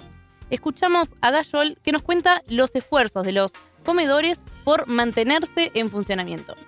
En primer lugar, desde que asumió el gobierno Javier Milei y Sandra Petovelo como superministra de Capital Humano, se ha cortado a cero la asistencia alimentaria. Se cortó a cero en todos los sentidos. No se envían alimentos secos, es decir, los alimentos propiamente dichos, a los comedores a través de los camiones, etcétera. Y además se cortaron, como decías vos, las transferencias monetarias, tanto del programa de las Naciones Unidas como de otros programas. Es decir, se ha cortado a cero, lo cual es una situación inédita que no pasó ni siquiera con el macrismo en Argentina, que con el macrismo teníamos muchos problemas y un ajuste muy potente, pero esto es algo completamente inédito. Con lo cual, en respuesta a tu pregunta de cómo se sostienen los comedores, ¿cómo hacemos? Mira, en primer lugar, recibimos en algunos lugares asistencia de los gobiernos provinciales y locales, es decir, municipales. Eso por un lado, es decir, que se recibe asistencia, pero no del gobierno nacional, ¿no? Que tiene un rol instituible en este sentido porque es el, gobierno que más plata tiene y es el que más responsabilidad tiene. Pero se recibe una asistencia de los gobiernos provinciales y municipales y después, básicamente, eh, lo que hace la gente es tratar de ir a varios comedores. En algunos barrios han vuelto las, las ferias y los trueques. Es decir, las familias eh, buscan cualquier manera para poder lograr a, fin de mes y este fenómeno de la gente yendo a diferentes comedores, incluso caminando varios kilómetros para poder llenar el tupper y volver a la casa, es algo que registramos en varias provincias del país. En cuanto a cómo se sostienen, mirá, yo lo vengo diciendo en varias notas y lo quiero decir acá también. Hay comedores que me han dicho que tienen fideos y polenta para dos semanas y después no tienen más nada. Hay comedores que en dos semanas se quedan sin mercadería, tres semanas se quedan sin mercadería, en una semana algunos. Entonces, sobre todo la situación más crítica la tenemos fuera de la provincia de Buenos Aires, en lo que es el resto de las provincias, sobre todo el norte, donde no se recibe ningún tipo de asistencia, ahí tenemos la situación más, más crítica. Estos últimos datos que daba Gayol son tremendos, Camila. ¿eh? ¿Cuántos son los comedores que actualmente hay en el país? Bueno, Martín, según nos comentaba Gayol, hay inscriptos actualmente unos 47.000 comedores y merenderos en el Registro Nacional de Comedores y Merenderos Comunitarios. El entrevistado, sin embargo, remarcó que es muy probable que hayan más comedores y merenderos de los que allí hay inscriptos, debido a que pudieron no haberse anotado en este registro. ¿Y cuántos son los argentinos que concurren justamente a estos espacios? Bueno, Gallón nos comentó que a estos comedores concurren alrededor de 5 millones de personas y remarcó que la necesidad de estos espacios se da en un contexto en el que Argentina tiene 7 millones de personas en situación de indigencia. Recordemos un estudio reciente de la Universidad Católica Argentina que reveló que se estima que la población pasó de tener una indigencia del 9.6% en el tercer trimestre de 2023, cifra que para diciembre de ese año ya se ubicaba en 14.2% y en enero de 2024 escaló a 15%. Estas tasas fueron estimadas considerando los incrementos del valor de la canasta básica alimentaria y los ingresos de los programas sociales. Camila, más allá de la indigencia, ¿qué pasa con la pobreza? Bueno, este mismo estudio reveló además que la pobreza pasó del 44.7% observado en el tercer trimestre de 2023 al 49.5% en diciembre de ese mismo año y para enero de 2024 se posicionó en 57.4%. Y acá una pregunta casi obligada, ¿no? Que te tengo que hacer. Y bueno, vamos a tratar también de buscar respuestas en el testimonio también del entrevistado, ¿no? Pero ¿qué, qué es lo que está haciendo el gobierno, ¿no? Frente a esta situación. Porque da la impresión de que poco y nada, ¿no? Sí, desde la cartera de Petovelo sostienen que se apostó a fortalecer la tarjeta alimentar. Un comunicado publicado por el propio ministerio el 23 de febrero la califica esta tarjeta como la política más eficiente a la hora de asegurar que ningún argentino pase hambre. El comunicado agrega que el dinero otorgado a través de este mecanismo llega de forma directa al bolsillo de unas 3.000, eh, 3 millones de personas, perdón, me corrijo. La tarjeta alimentar además representa el 90%, por, 90 del presupuesto alimentario de la nación. Claro. Y en cuanto a la compra directa de alimentos, que esto es un reclamo de, de, parte de las organizaciones, el gobierno sostuvo que solo estos alimentos representan un 4.2% de lo que el Estado invierte en política alimentaria. De este porcentaje, la mitad se encuentra en proceso licitatorio y la otra mitad se destinará a programas alimentarios que consideran de mayor alcance. Claro. Le consultamos al dirigente Martín si eh, se hacen más necesarios los comedores en un contexto en el que, hay que mencionarlo también, en el país han encarecido los precios de los alimentos dada la situación inflacionaria que atraviesa. Sí, y es más, en ese sentido le quiero responder a, a Petovelo, porque mientras estábamos en la marcha el viernes pasado, el viernes pasado protagonizamos una jornada de 500 cortes en toda Argentina, y yo estuve en las oficinas de Petovelo que no nos recibió nadie, pero si bien no nos recibieron, la ministra giró a algunos medios de comunicación un comunicado mientras estábamos en la marcha, en el que, entre otras cosas, ella decía que el aumento de la tarjeta alimentar, la prestación alimentar, que es una prestación que reciben madres para niños de 14 a 18 años, solucionaría la cuestión alimentaria. Como que no entendía el reclamo porque con la tarjeta alimentaria está todo resuelto. Ahora, su propio gobierno creó dos millones y medio de indigentes, como decía recién, y precisamente Petovelo no sabe que existen 47 mil comedores y merenderos que nos consta cada vez tienen más familias. Comedores nuestros que pasaron de 40 familias a mediados de enero, ahora le van 80 familias, un aumento del 100% otro comedor de 140 a 210, y ahí ya tenemos lista de espera porque no nos alcanza la mercadería. Es decir, que la realidad concreta que las organizaciones sociales, piqueteras, religiosas, que también hacen un gran trabajo y coordinamos en los barrios, demostramos es una realidad distinta a la que dice la ministra. Camila, desde las organizaciones sostienen que el gobierno está ignorando la urgencia de la seguridad alimentaria. ¿Qué limitaciones tiene esta prestación alimentar y a quiénes se excluye, que es lo más importante, ¿no? Bueno, Martín, muy interesante tu pregunta. Precisamente esto mismo le consultamos al dirigente. Escuchamos lo que nos dice Gayol. Y por un lado llega a los chicos de entre 14 a 18 años, para empezar, con lo cual ya hay todo un universo ahí que queda absolutamente fuera. Y si aparte estamos eh, hablando de que más o menos 5 millones de personas van a los comedores, ya ahí está el número eh, que está siendo deficiente, porque hay 5 millones de personas que como mínimo necesitan la prestación alimentar y no y no le llega porque claro, es para, mamás que tienen chicos de 14 a 18. Si no tenés hijos o tus hijos no están dentro de esa situación, quizás cobras la asignación universal por hijo que le llega a millones de personas, pero esa propia asignación universal y la propia tarjeta alimentaria incluso se van degradando con una inflación que mi ley la duplicó en un solo mes. Con lo cual es una situación eh, muy desesperante y en los comedores cada vez aumenta más la gente. Y aumenta más la gente considerando que recién arrancan los tarifazos en el colectivo, que ese es otro problema, eh, no arrancaron los tarifazos en los servicios. Es más, te cuento una anécdota, me parece importante. Una chica que se llama Giovanna, que si no me equivoco era de zona sur de la provincia de Buenos Aires, me lo contaron ayer esto, que trabajaba de empleada doméstica. Y tenía que, para ir a su trabajo, tenía que tomar tres colectivos. Le pagaban 730 pesos la hora, por debajo del convenio, dicho sea de paso, y claro, ahora con el aumento del colectivo tuvo que directamente dejar el trabajo, porque se le iba todo en viaje, no tenía sentido ir a trabajar directamente. Entonces vienen jubilados, vienen trabajadores municipales, vienen empleadas de casas particulares que se quedan sin laburo, que les reducen el trabajo, vienen familias enteras por diferentes situaciones que la inflación les come el salario producto de la media devaluación, con lo cual son una multiplicidad de situaciones que hacen que sea una situación muy grave. E insisto, no tiene presente y yo acá quiero ser muy claro. Javier Milei, Javier Milei está protagonizando no un ajuste en shock. Javier Milei está protagonizando un genocidio económico. Esto ya no es ajuste en shock, porque un ajuste en shock presupone que el funcionamiento de la sociedad como tal sigue existiendo. La, la sociedad sigue funcionando como tal, mucho más ajustada, más empobrecida, pero que sigue funcionando. Ahora, las medidas de Milei y el plan de ataque de Milei directamente va a hacer que la sociedad deje de funcionar como tal. Es un genocidio económico. Deja a la deriva, probablemente muriéndose de hambre, a mucha gente. Entonces, si siguen esta política de no escuchar a las organizaciones, no atender la cuestión alimentaria, mentir diciendo está todo solucionado cuando no es así, hay mucha gente que la va a seguir pasando muy mal y tenemos que evitar un estallido social. No podemos conducirnos a ese estallido y el gobierno no hacer nada. Escuchábamos ahí al dirigente de Unidad Piquetera, Matías Gayol. Martín, te cuento también que la organización Argentinos por la Educación reveló que en ocho años aumentó considerablemente la cantidad de alumnos que reciben el almuerzo gratuito en las escuelas. El aumento fue de un 21%, es decir, uno de cada cuatro alumnos que concurren a escuelas estatales reciben el almuerzo en el comedor escolar. Le consultamos a Gayol en qué situación se encuentran los comedores escolares. Bueno, es una buena pregunta porque hay otra cosa muy grave que hizo el gobierno, y esto conocimos hace pocas horas, y es información pública.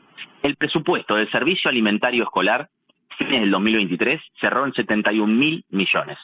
El gobierno lo bajó en términos nominales a 47 mil millones. O sea, le quitó presupuesto del orden del 33%. Ahora, ¿cuál es la situación? Vos tenés una inflación acumulada del 2023 que fue enorme en Argentina. Y tenés ahora el país con más inflación del mundo, producto de las medidas que tomó mi ley, es decir, la inflación que ya va en 2024. Entonces, si vos tenés en cuenta la inflación que hubo, más la que hay ahora, más la reducción que le hicieron del presupuesto, estamos hablando de que el servicio alimentario escolar, que como bien vos decías, lo, es importantísimo para las familias de Argentina, lo redujeron en términos reales un 70%. O sea, la plata que había antes, 70% menos, cuando ya era de por sí, en algunos aspectos, bastante eficiente. Imagínense ahora considerando que es obviamente evidente que la demanda de alimentos por parte de la familia va a ser obviamente mucho mayor el año pasado, muchísimo mayor. Porque de por sí, otro dato que tenemos es que las ventas minoristas de alimentos en los comercios, comercios de cercanía bajó un 37% desde que asumió mi ley. Entonces la demanda de alimentos en, en, las escuelas va a ser obviamente mucho mayor y tienen un 70% de valor menos. Entonces es un genocidio económico no hay alimentos en los barrios, le quitan los alimentos en las escuelas. ¿Qué pretende mi ley? ¿Que la gente haga qué cosa? Entonces hay un caos social en puerta que si no fuera por las organizaciones, por los gobiernos provinciales o municipales que asisten, realmente no sé en qué situación estaríamos. Se hace lo que se puede. Sí, claro, Gayol, ¿eh? Por supuesto. Eh, Martín, además de la alimentación, es bien sabido que los comedores cumplen un rol esencial en los barrios populares, son espacios de organización, de resistencia y bueno, sobre este tema también le consultamos a Gayol si el gobierno también está intentando arremeter contra ese sentido de organización colectiva. Escuchamos la opinión del dirigente.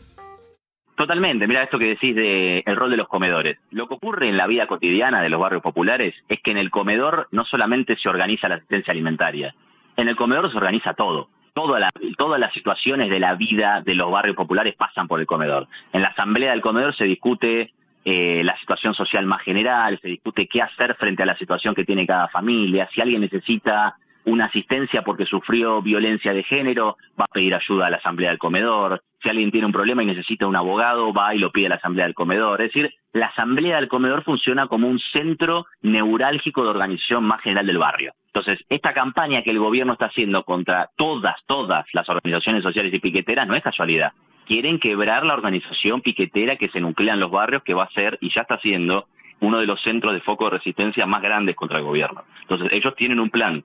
Burrich y Milley tienen un plan de atacar y de destruir a las organizaciones sociales y piqueteras a propósito, porque saben que somos los que tratamos de ponerle un freno a toda, a toda esta política.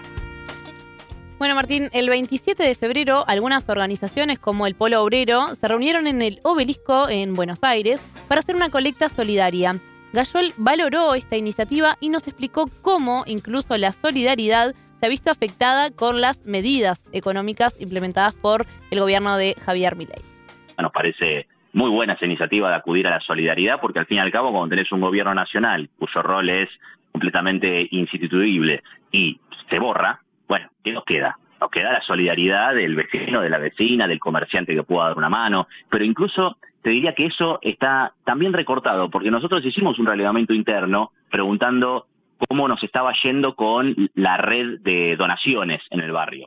Y claro, los propios comerciantes de los almacenes, los mercados del barrio, que son los que los compañeros de barrios populares van a comprar concretamente, ellos mismos como comerciantes están muy recortados y tienen que reponer mercadería permanentemente. Una cosa es un gran supermercado que compra un montón de mercadería, puede estoquear, tiene almacenes, galpones, pero claro, el almacenero del barrio, el del mercadito del barrio, no puede hacer eso, entonces tiene que comprar mercadería y renovar stock permanentemente. Y ahí le vienen los aumentos de precio de los monopolios de alimentos, que son uno de los grandes ganadores con mi ley.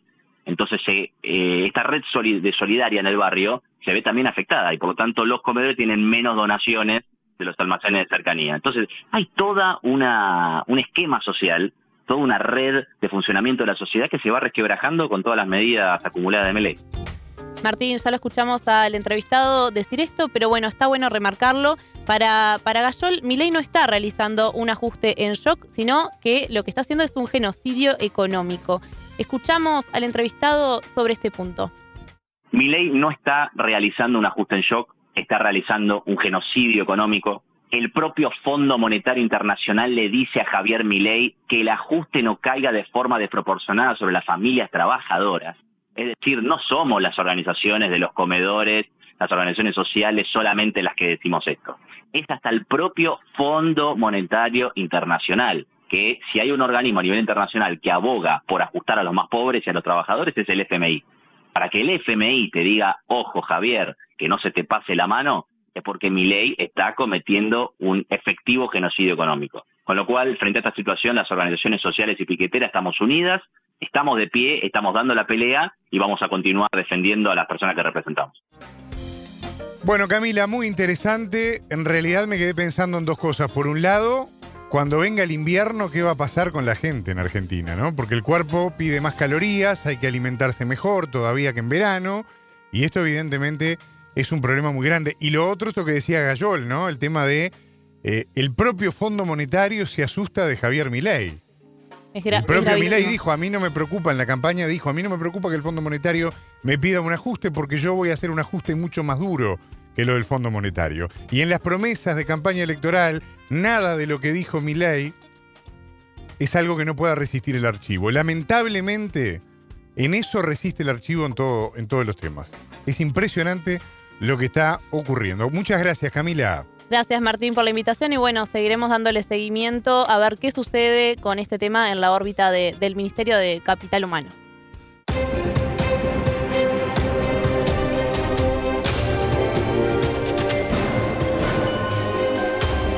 Radio Sputnik. Contamos lo que otros callan.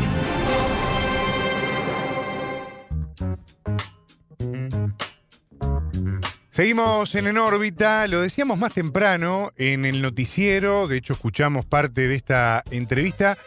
Perú declaró la emergencia sanitaria en gran parte de su territorio por el incremento de los casos de dengue.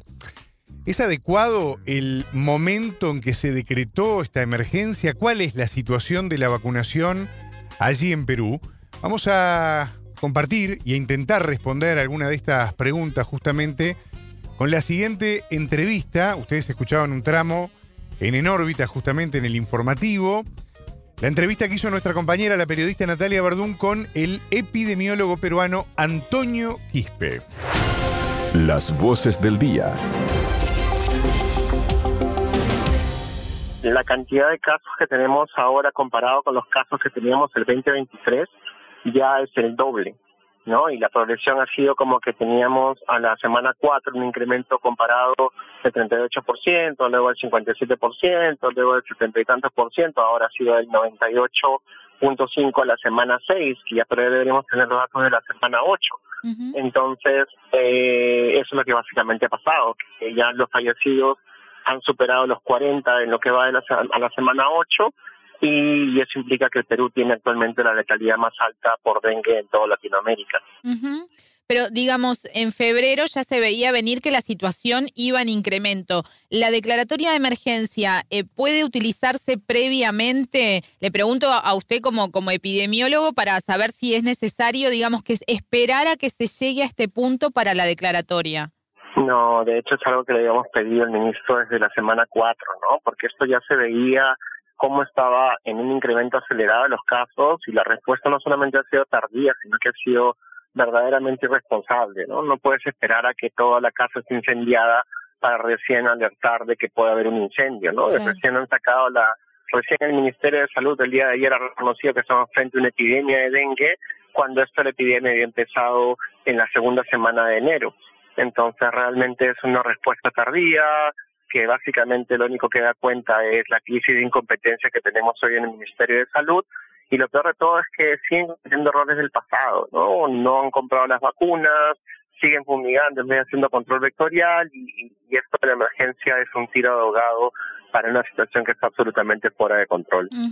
Usted hacía referencia ahora a las vacunas. El, el ministro habló de las vacunas, eh, si no me equivoco, son japonesas que, pretendían comprar. ¿Qué es necesario para, para poder utilizar esas vacunas? Digamos, ¿cuáles son las condiciones de la población para que una persona pueda ser vacunada?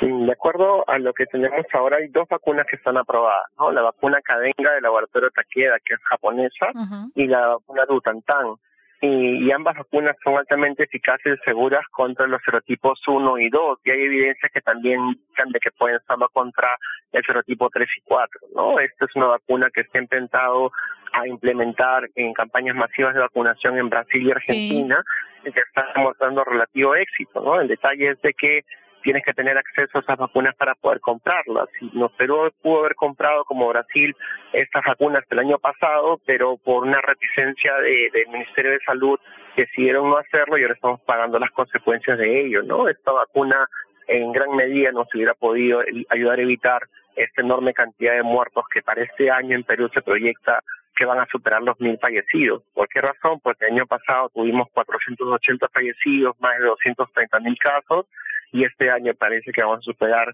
según las proyecciones, el medio millón de casos y los mil fallecidos. ¿La reticencia del Ministerio de Salud a qué se debió a para comprar esas vacunas? Es una cosa muy extraña, pero el ministro de Salud es una cuota política de la coalición que gobierna el Perú en la actualidad y lamentablemente es una persona que no tenía ni experiencia ni capacidades para poder ser ministro de Salud y literalmente lo está demostrando todos los días con sus errores y horrores, ¿no? Y una de las cosas que eh, no solamente ha tenido, eh, producto de su incapacidad, una pobre respuesta para lo que es prevención del dengue en la temporada seca antes de que empiecen las lluvias, cuando él ha sido ministro ya cumplido un año como ministro de salud, sino con las bajas coberturas de vacunación, ¿no? Que hoy en día tenemos un brote de sarampión en el Perú y que no sabemos qué tan controlado controlado está porque no están reportando las cifras actualizadas y tenemos ahora un brote de radio humana en, Madre de Dios y tenemos una serie de problemas sanitarios que no se suelen eh, confluir en un solo momento más cuando realmente tienes autoridades que no atan ni desatan. ¿no? La declaratoria de emergencia permite eh, transferir recursos, digamos, para atender esta situación crítica. La intención es fortalecer la red de laboratorios de salud pública, decía el ministro en estas últimas horas, coordinar las acciones preventivas con los gobiernos locales Usted hacía referencia a que, por ejemplo, se sigue fumigando y no se hace el control vectorial. ¿Cuál considera que debería ser la estrategia para atender esta crisis actual? Mira, hace poco publicamos un análisis en el cual se analizaba este crecimiento de casos del 24 versus 23 y lo que arrojó ese análisis es que hay 10 regiones que han logrado reducir el incremento de los casos. Están en cifras negativas comparando los casos del 2024 versus el 2023 y esas 10 regiones son regiones endémicas de dengue que saben cómo hacer control vectorial y lo están haciendo sin, con el presupuesto que le había dado el Ministerio de Salud. El gran problema es que en las otras 10 regiones tenemos incrementos del 89.000%, del 23.000%, del 22.000%. Lima tiene un incremento comparado de 2024 versus 2023 de más de 6.000%. Entonces, lo que pasa es que si tú tienes a un equipo técnico, con epidemiólogos, con entomólogos, con brigadas en suficiente número y recursos humanos insumos, puedes hacer un control vectorial efectivo porque el dengue es una enfermedad nueva, es una que conocemos y que se todos los años. Entonces, el gran problema es de que el Perú atravesó un cambio de, gobiernos regionales del 2022 al 2023 y eso evitó que se hicieran las campañas de control vectorial en la temporada C, que tuvimos la peor epidemia en nuestra historia, que fue la 2023. Y lejos de atender las lecciones de 2023 para 2024, pusieron una serie de ministros incompetentes en el Ministerio de Salud y las consecuencias que vamos a pagar ahora con nuevamente romper nuestro propio récord de casos y fallecidos por dengue. El país está además eh, atravesando eh, fuertes lluvias, ¿no? También está en, estado de emergencia varios distritos por este tema. ¿Cómo esto que decía usted, cómo confluye esto de las lluvias con el aumento del dengue? ¿Qué estrategia hay puntual para atender en estas zonas, si es que la hay? Mira que el año pasado tuvimos el ciclón Yaku, ¿no? Y eso fue la excusa del gobierno para decirle que por eso se habían aumentado los casos y lo que le dijimos en ese momento era exactamente lo que estamos diciendo ahora. Esto no es una enfermedad nueva, pues tranquilamente hacer control vectorial, controlar la epidemia y evitar de contar tantos casos y muertos. Pero lamentablemente siguen utilizando la excusa del clima, que si bien es cierto, es un factor importante, es una crisis climática que implica un aceleramiento del calentamiento global, tenemos una ola de calor, tenemos el, los efectos del niño, que es un niño moderado, que está inundando la, la, costa norte del Perú, y hay lluvias fuertes que se proyectan esta semana en toda la costa sur y centro del país, pero esas son las condiciones climáticas, ¿no? no tienes control sobre eso. Lo que sí tienes control sobre es eliminar los criaderos de zancudos, salir a hacer control larvario, empoderar a la gente con campañas de comunicación efectivas y teniendo gobiernos regionales que trabajen con los gobiernos locales para comunicar y empoderar a la población para que pueda controlar este epidemia. Eso lo están haciendo 10 regiones en este país en este momento y no se están preocupando tanto por el dengue, mientras que hay otras 10 regiones que están ahorita con dengue hasta en la sopa y, realmente es algo que se ha salido fuera de control. Acaba de fallecer una niñita de 10 meses de edad. ¿Qué culpa tiene esta, esta niñita de la, de la incompetencia de las autoridades del Ministerio de Salud? Doctor, por último, porque esto además viene siendo advertido por la Organización Mundial de la Salud desde hace meses sobre, de hecho el ministro lo decía ayer también, ¿no? De, este aumento, incremento del dengue, no solo en la región de las Américas, también a nivel global. Digamos, es algo que, como usted decía, es una enfermedad que ya conocemos, que ya existe hace años. La Organización Mundial de la Salud viene advirtiendo desde el año pasado de este fuerte incremento. ¿Qué nos falta a los países de la región para poder, como usted decía, atender, como por ejemplo sucede en esas 10 eh, regiones donde el dengue está controlado? ¿Hay, una, ¿Hay poca visión estratégica, digamos, a futuro? Mira que el, gran problema que está presentando Latinoamérica es una crisis de, regímenes autoritarios. Y, y esas crisis políticas tienen un impacto muy fuerte en las políticas de salud pública. Entonces, si estos regímenes no colocan personas competentes en sus ministerios de salud, en la práctica no se hacen labores de prevención y tienes un problema que se exacerba. Las condiciones climáticas van a seguir acelerándose porque el mundo no está haciendo nada para poder remediarlo y, la forma como esto se hace, pues protegiendo los bosques, sembrando árboles como están haciendo en Colombia, pero en Perú acaban de aprobar una ley completamente destructiva de deforestación de la Amazonía y literalmente están previendo de que vamos a eliminar el 30% de la Amazonía peruana. Lejos de sembrar más árboles y ayudar a remediar el calentamiento climático, estamos empeorando las cosas, favoreciendo la tala ilegal, favoreciendo la minería ilegal.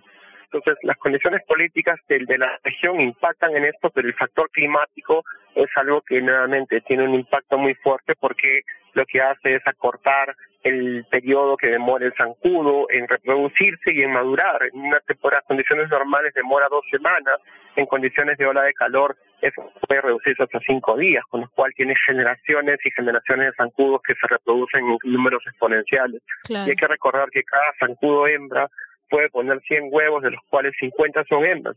Un solo zancudo hembra que logra reproducirse pone 50 zancudos más. Entonces, realmente las condiciones están dadas para tener una epidemia descontrolada como es la que estamos teniendo ahora, ¿no? Doctor Quispe, le agradezco muchísimo estos minutos y haber sido tan claro con nosotros. Muchas gracias. Gracias por la oportunidad de comunicar y por favor ayuden a comunicar los signos de alarma, que es lo que más vidas va a ayudar a salvarse. Una persona tiene dengue y resuelve sus síntomas, entra en la fase crítica. Y en esta fase crítica si presenta dolor abdominal agudo intenso, vómitos persistentes, tiene sangrado en las encías, en la orina, en las heces, en los ojos, o tiene somnolencia o desmayo, o pierde la conciencia o esté irritable, esa persona tiene 24 horas para recibir atención hospitalaria o se muere, porque entra en shock hipovolémico y requiere un manejo de hidratación endovenosa. Entonces, si logramos comunicar estos signos de alarma de manera masiva a la comunidad, vamos a empoderarla con un conocimiento que le va a poder ayudar a salvar vidas. Yo acabo de publicar una hoja de monitoreo de síntomas que justamente tiene esa misión y esperemos de que ustedes se sumen y gracias por sumarse a este esfuerzo de los eh, de los medios para comunicar información que salva vidas.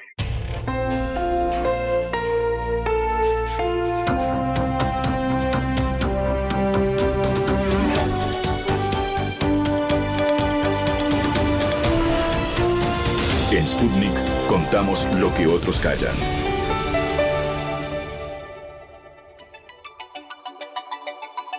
Muy bien, Alejandra, estamos llegando al final de este viaje de 120 minutos por la región y del mundo. Sí, señor, ya pasaron dos horas desde el comienzo esta mañana de En órbita. Todo tiene un final, Martín, no hay otra. Igual la seguimos mañana. Tengan todos ustedes una excelente jornada. Buena vida para todos. En órbita.